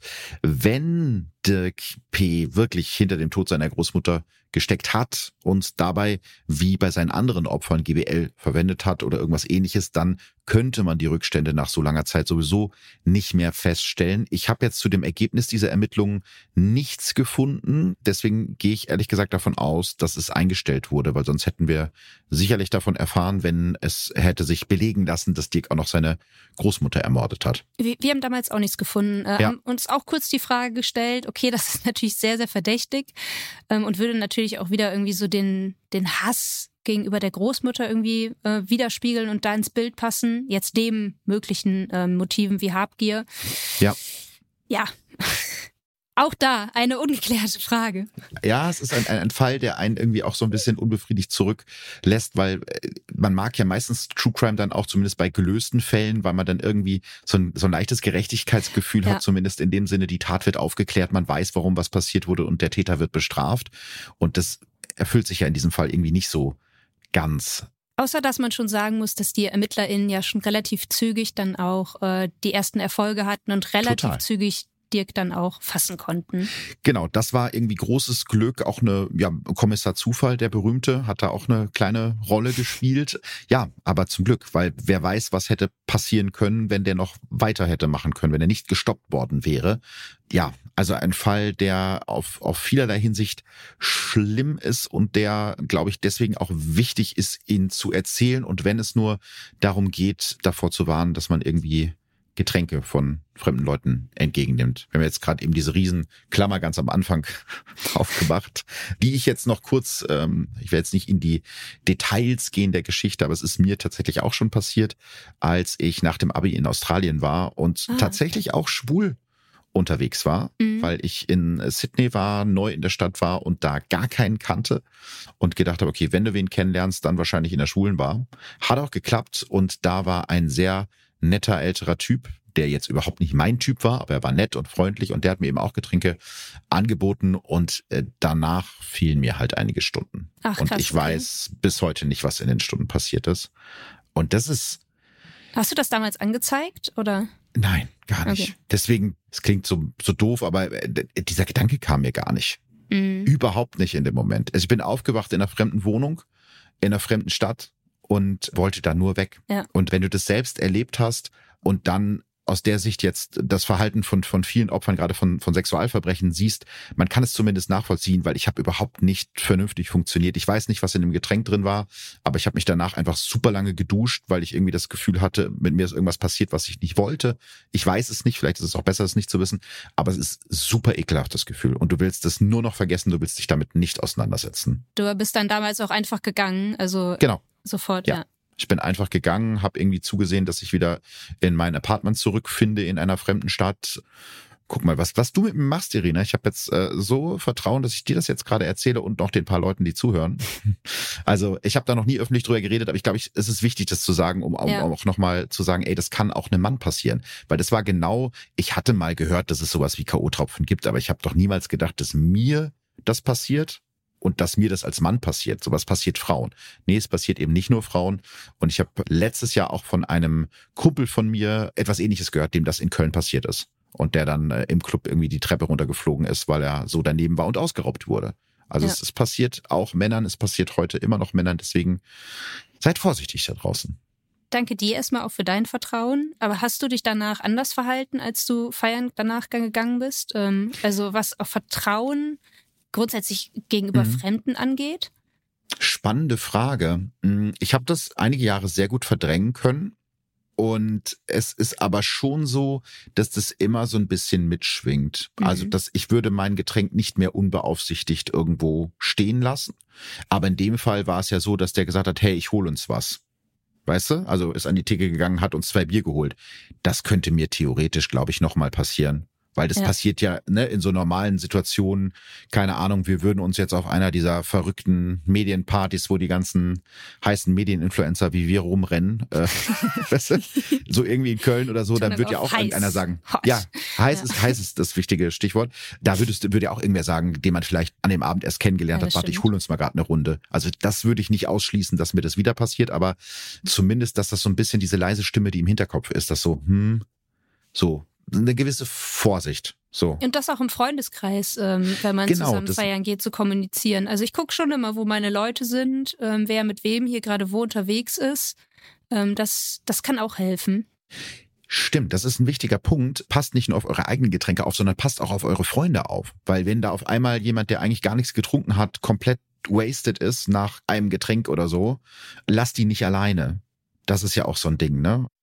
Nee, ich merke das, ähm, ich gehe in Köln meistens äh, schon queer feiern, also mhm. in einem für mich Safe Space. Das ist eine, es gibt nur eine lesbische Bar in Köln, deswegen ist die Auswahl begrenzt und meistens mhm. fällt es dann auf, äh, auf die eine Bar. Und da merke ich aber, dass ich da unvorsichtig werde. Und ich glaube, das ist jetzt auch gut, irgendwie nochmal für mich da das rauszuziehen, weil ich mir auch immer denke, da passiert doch nichts. Also, das sind ja Frauen. Stimmt. Aber ja. selbst auch da kann was passieren. Ja, was jetzt nicht dazu führen sollte, dass man sich irgendwie zu Hause einschließt und sagt, die Welt ist ein schlechter Ort, aber ein bisschen Vorsicht schadet ja nicht. Vielleicht einigen wir uns darauf. Und ich möchte sehr gerne mit dir queer in Köln feiern gehen. Darf man in die lesbische Bar auch Männer mitnehmen? Ich äh, bekomme dich da rein. Uh, das Ganz ist jetzt ein exklusiv. Oh. Und ich verspreche dir, du wirst den besten Abend deines Lebens haben. Sehr gut, da freue ich mich sehr drauf, weil eine, eine Freundin von mir wollte immer in Berlin mit mir in so einen schwulen Club feiern gehen, der halt nur für Männer war und wir haben wirklich alles versucht mit Bartstoppeln ankleben und so, hat nicht funktioniert. Deswegen hoffe ich jetzt auf deinen Einfluss in Köln. Ich habe noch zwei Fragen an dich zum Abschluss dieses wirklich sehr schönen Gespräches. Bei deinem Podcast Queer Crimes, den wir jetzt schon ein paar Mal erwähnt haben, sprecht ihr ja über Verbrechen an queeren Menschen oder eben mhm. aus der queeren Community. Die Frage klingt jetzt kritischer, als ich sie meine, aber warum glaubst du, braucht es ein extra Podcast für dieses Thema? Hm. Oh, ne, kritisch klingt das, finde ich gar nicht, weil, also ich finde es erstmal total schön, produziert ist das Ganze vom MDR, dass mhm. der MDR gesagt hat, geil, das, das machen wir und dieses Format, also diesen Podcast entwickelt hat, weil ich glaube, dass das ein eine super schöne Möglichkeit ist, auch Menschen außerhalb dieser Bubble, die sich zu erreichen, nun, ne? genau zu erreichen mhm. und äh, den über dieses Medium True Crime, was halt so viele irgendwie in ihren Band zieht, die da so ein bisschen mitzunehmen und dann auch mal rechts und links so ein paar Fragen zu besprechen und auch ja Fragen, die wir uns da zum Beispiel stellen, ist aus der queeren Sicht, was machen teilweise die Medien? Also ich fand ja. auch schon allein den Darkroom Mörder, den Fall des Darkroom Mörders schon auch bezeichnend, weil Jetzt mal zusammengefasst, ein Mord dieser Morde von Dirk fand in dem Darkroom statt, alle ja. anderen nicht. Aber Stimmt. trotzdem haben alle, in allen Schlagzeilen stand immer nur der Darkroom-Mörder. Das heißt, es wurde wieder ein Bild geschaffen, wir haben ja vorhin kurz drüber gesprochen, dieses homosexuelle Milieu. Und es ist schon wichtig, da auch irgendwie aufzuklären und zu zeigen, okay, das ist die Sicht über queere Menschen, wie hat sich das auch vielleicht verändert über die Jahre. Ich mhm. glaube schon, dass es deutlich besser geworden ist und dass das nicht mehr so oft passiert, dass das äh, direkt in so eine Homosexualität in diese Schmuddelecke gesteckt ja. wird. Dann Thema Sichtbarkeit, ähm, auch immer wichtig. Und ich glaube, das ist halt ein, ja so ein rundes äh, Produkt dadurch, so ein, ein, runder Podcast, der dadurch entsteht. Und ist ja jetzt auch nicht, dass wir jetzt nur über, über Queerness sprechen. Wir, wir, wir thematisieren die Fälle und gucken uns an, auch zum Beispiel Homosexualität in der NS-Zeit. Also machen mhm. geschichtliche Punkte auf. Ähm, also ist, glaube ich, so ein Mix irgendwie auch aus Sichtbarkeit, Aufklärung. Ich bin sehr, sehr dankbar darüber, dass, äh, dass der MDR gesagt hat, das machen wir. Sichtbarkeit ist ein super wichtiges Thema. Ja, weil ich glaube, das ist dann manchmal auch die Frage, wie geht man mit seiner Sexualität um? Ne? Also ich möchte nicht darüber definiert werden. Ich möchte nicht sagen, dass die Leute sagen, hier, das ist der bekannte schwule Philipp, ja. sondern die können sagen, das ist der Podcaster oder das ist der Autor oder sowas. Und das ist immer die Frage, wie weit man das eben so als, als Label auch zulässt. Deswegen spreche ich da gar nicht so häufig drüber oder mhm. habe mich auch am Anfang schwer getan, öffentlich da groß was zu machen. Nicht, weil ich mich geschämt hätte. Also jeder in meinem Umfeld weiß das sowieso, aber ich habe gedacht, tut es überhaupt Not? Aber als ich mich dann in Anführungsstrichen nochmal öffentlich im Podcast geoutet habe, habe so viele Reaktionen von Menschen gegeben, die das bestärkt hat. Und das wirst du ja auch kennen. Du bist ja schon irgendwie äh, einfach dadurch, dass du die erste Princess Charming warst, dass du in anderen Formaten unterwegs bist. Du bist ja schon so ein bisschen das Aushängeschild irgendwie der, der, der lesbischen Szene, ohne das jetzt dir selber ausgesucht zu haben. Aber es ist ja auch manchmal ein bisschen eine Bürde. Und es ist doch schön, wenn dann junge Menschen, die vielleicht gerade noch in diesem Prozess stecken, oute ich mich jetzt, wie erzähle ich es meinen Eltern, darin bestärkt werden, dass die sehen, um jetzt mit ekligen Klischees zu arbeiten, eine lesbische Frau muss nicht in der Weste und Kurzhaarfrisur rumlaufen, sondern kann auch so aussehen. Oder ein schwuler Mann muss nicht super äh, äh weiblich sich artikulieren. Weißt du, also dass das eben, dass es das auch alles gibt. Und ich sehe das überhaupt nicht als Bürde. Also vielleicht war ja. das am Anfang so, weil das ein bisschen Überforderung auch ähm, damit reinspielte. Aber wenn du dann, und das du das gerade gesagt, wenn du dann die Nachrichten der Leute irgendwie bekommst. Das ist toll, ne? Das ist, ja. du hast, glaube ich, bei, bei Ricarda im, im Podcast äh, Busenfreund mhm. hast du, glaube ich, auch eine äh, Geschichte erzählt, dass ein junger schwuler Mann dir geschrieben hat und irgendwie gesagt hat, äh, ja, du bist wie ich. Und allein das hat ihm schon geholfen, irgendwie sich zu outen. Und Voll. das ist, ist halt eine von vielen Geschichten, die die Leute einem dann schreiben. Und dann weißt du jedes Mal, okay, du hast da alles richtig gemacht. Und deswegen ich würde es auch jederzeit wieder tun. Ja, nicht jetzt vielleicht noch mal eine lesbische Dating-Show. Da hat meine Freundin, glaube ich, noch was mitzureden, aber. das wäre ihr schwierig zu verkaufen. Ja, das könnte ich mir auch vorstellen. Ja, ich glaube, mein Freund hätte auch was dagegen, wenn ich jetzt ah, irgendwie ich, noch bei, bei, oh, ich bei Prince da, Charming. Philipp. nee, aber ich würde ja so gerne, aber ich mit deiner Freundin auch schon mal drüber gesprochen, ich würde ja auch so gerne ins Sommerhaus der Stars. Ach ja. Du willst es wirklich machen? Ja, ich schon, mein Freund nicht, das ist das Problem. Okay. Ja, den kriegen wir noch überredet. Den kriegen wir. Würdet ihr, wenn ihr mitkommt, das wäre vielleicht ein Argument. Okay, das wäre aber auch dann nur im Doppelpack. Also wir das vier. Das wäre schön. Das also, die Bedingung. RTL, RTL, ihr hört uns. Wir machen mit, aber nur im Doppelpack. So. Vertrag könnt ihr uns Jahr. zuschicken. sehr schön. Ich werde mir sehr viel Ärger zu Hause einhandeln. Aber gut, um jetzt die Kurve noch zu kriegen, letzte Frage, um aus diesem Reality-Ding hier rauszukommen. Du bist auch True Crime Podcasterin, du bist True Crime Fan. Warum glaubst du, finden wir Verbrechen so spannend? Ah, ich wusste, dass die Frage kommt. Ich habe auch im ähm, Vorfeld überlegt, was ich sage und ähm, ich versuche es mal ganz persönlich irgendwie zu erklären, mhm. damit man das so ein bisschen, also zumindest so erkläre ich es mir, warum ich es so äh, interessant finde. Ich erinnere mich so ein bisschen an mein Studium damals und äh, Strafrecht war natürlich ein Fach und ich fand es sterbenslangweilig. Ich glaube, ich weiß warum. Und zwar, wir haben dann Fälle bekommen und die waren halt so sehr äh, für die Lehre konzipiert. Also mhm. das heißt, äh, dann gab es die Fälle und dann hieß es irgendwie A tötet B und C, äh, weiß ich nicht, äh, sieht das Ganze. Äh, also ne, die Leute hatten keine Namen, sondern Buchstaben. Mhm. Und ich mhm. fand es langweilig. Und dann habe ich auch irgendwann gesagt, nee, ich gehe nicht in diesen Bereich. Ich habe dann mich im zivilrechtlichen Bereich mich da auf Dinge konzentriert. Und dann kam das Referendariat. Das ist äh, so der Abschnitt, der praktische Teil von dem zweiten Examen. Und da wurde man dann auf einmal so bei der Sta es gab eine Station bei der Staatsanwaltschaft und da war ich dann Vertreterin der Staatsanwaltschaft und bin auch ja in die Verhandlungen mitgegangen als Vertretung der Staatsanwaltschaft. Und das war nur nicht mal Verbrechen, das war ein Vergehen. Also mhm. Diebstahl, so, so einfache Sachen, einfache Körperverletzung. Und da fand ich es auf einmal spannend, weil jetzt die Leute halt Gesichter bekommen haben. Die mhm. Leute hatten Namen und es war etwas so aus dem Leben. Und ich glaube, das ist es. Also bei True Crime dieser Aspekt, dass es dann auf einmal mit Emotionen verknüpft, dass es mit echten Menschen verknüpft. Und deswegen finde ich es spannend. Es hat natürlich auch immer was für Juristisches, mhm. weil man so von außen ja dann drauf guckt, wenn man von einem True Crime Fall hört. Aber erst dann wird's real. Und das ist es, glaube ich. Spannend. deswegen finde ich es im Nachgang schade, dass es mich im Studium nicht gepackt hat. Also ich hätte dich auch gerne als Anwältin genommen, wenn ich mal irgendwann ein Verbrechen begehe. Das kann ich mir gut vorstellen. Ich glaube, du bist da, du wärst tough, du hättest mich rausgehauen. Na, Nicht, dass ich was machen würde. Ja, ja, das, ja. das ist jetzt die Voraussetzung, Philipp. Ich sehe schon, wir haben einen Plan. Also wir gehen in Köln lesbisch feiern und nächstes Jahr dann im Doppelpack Sommerhaus der Stars. Und vorher kannst du noch ein Verbrechen begehen, weil dann ist dein Ruf eh dahin und dann können wir auch ins Sommerhaus. ah, so. Ah, ich verstehe. Okay, wir haben einen Plan. Sehr gut. Irina, vielen Dank. Das hat ganz, ganz großen Spaß gemacht. Wir sind echt ein bisschen ins Labern gekommen. Aber mein Gott, es ist ein Podcast. Da unterhalten sich Leute. Danke, dass du dir Zeit genommen hast. Und wenn ich schon mal die Möglichkeit habe, hier sein zu dürfen, dann nehme ich die nämlich auch und gehe jetzt auch nicht mehr sehr, sehr gerne und äh, ich komme aber auch gerne mal wieder zu euch. Also entweder zu Ricarda bei Busenfreundin oder wenn ihr mal bei Queer Crimes Gäste einladet. Ich habe viel Tagesfreizeit. Sehr, sehr gerne. Vielen Dank für die Einladung nochmal. Super gerne und äh, ja, wir hören uns bald und äh, danke, dass du da warst. Tschüss. Tschüss.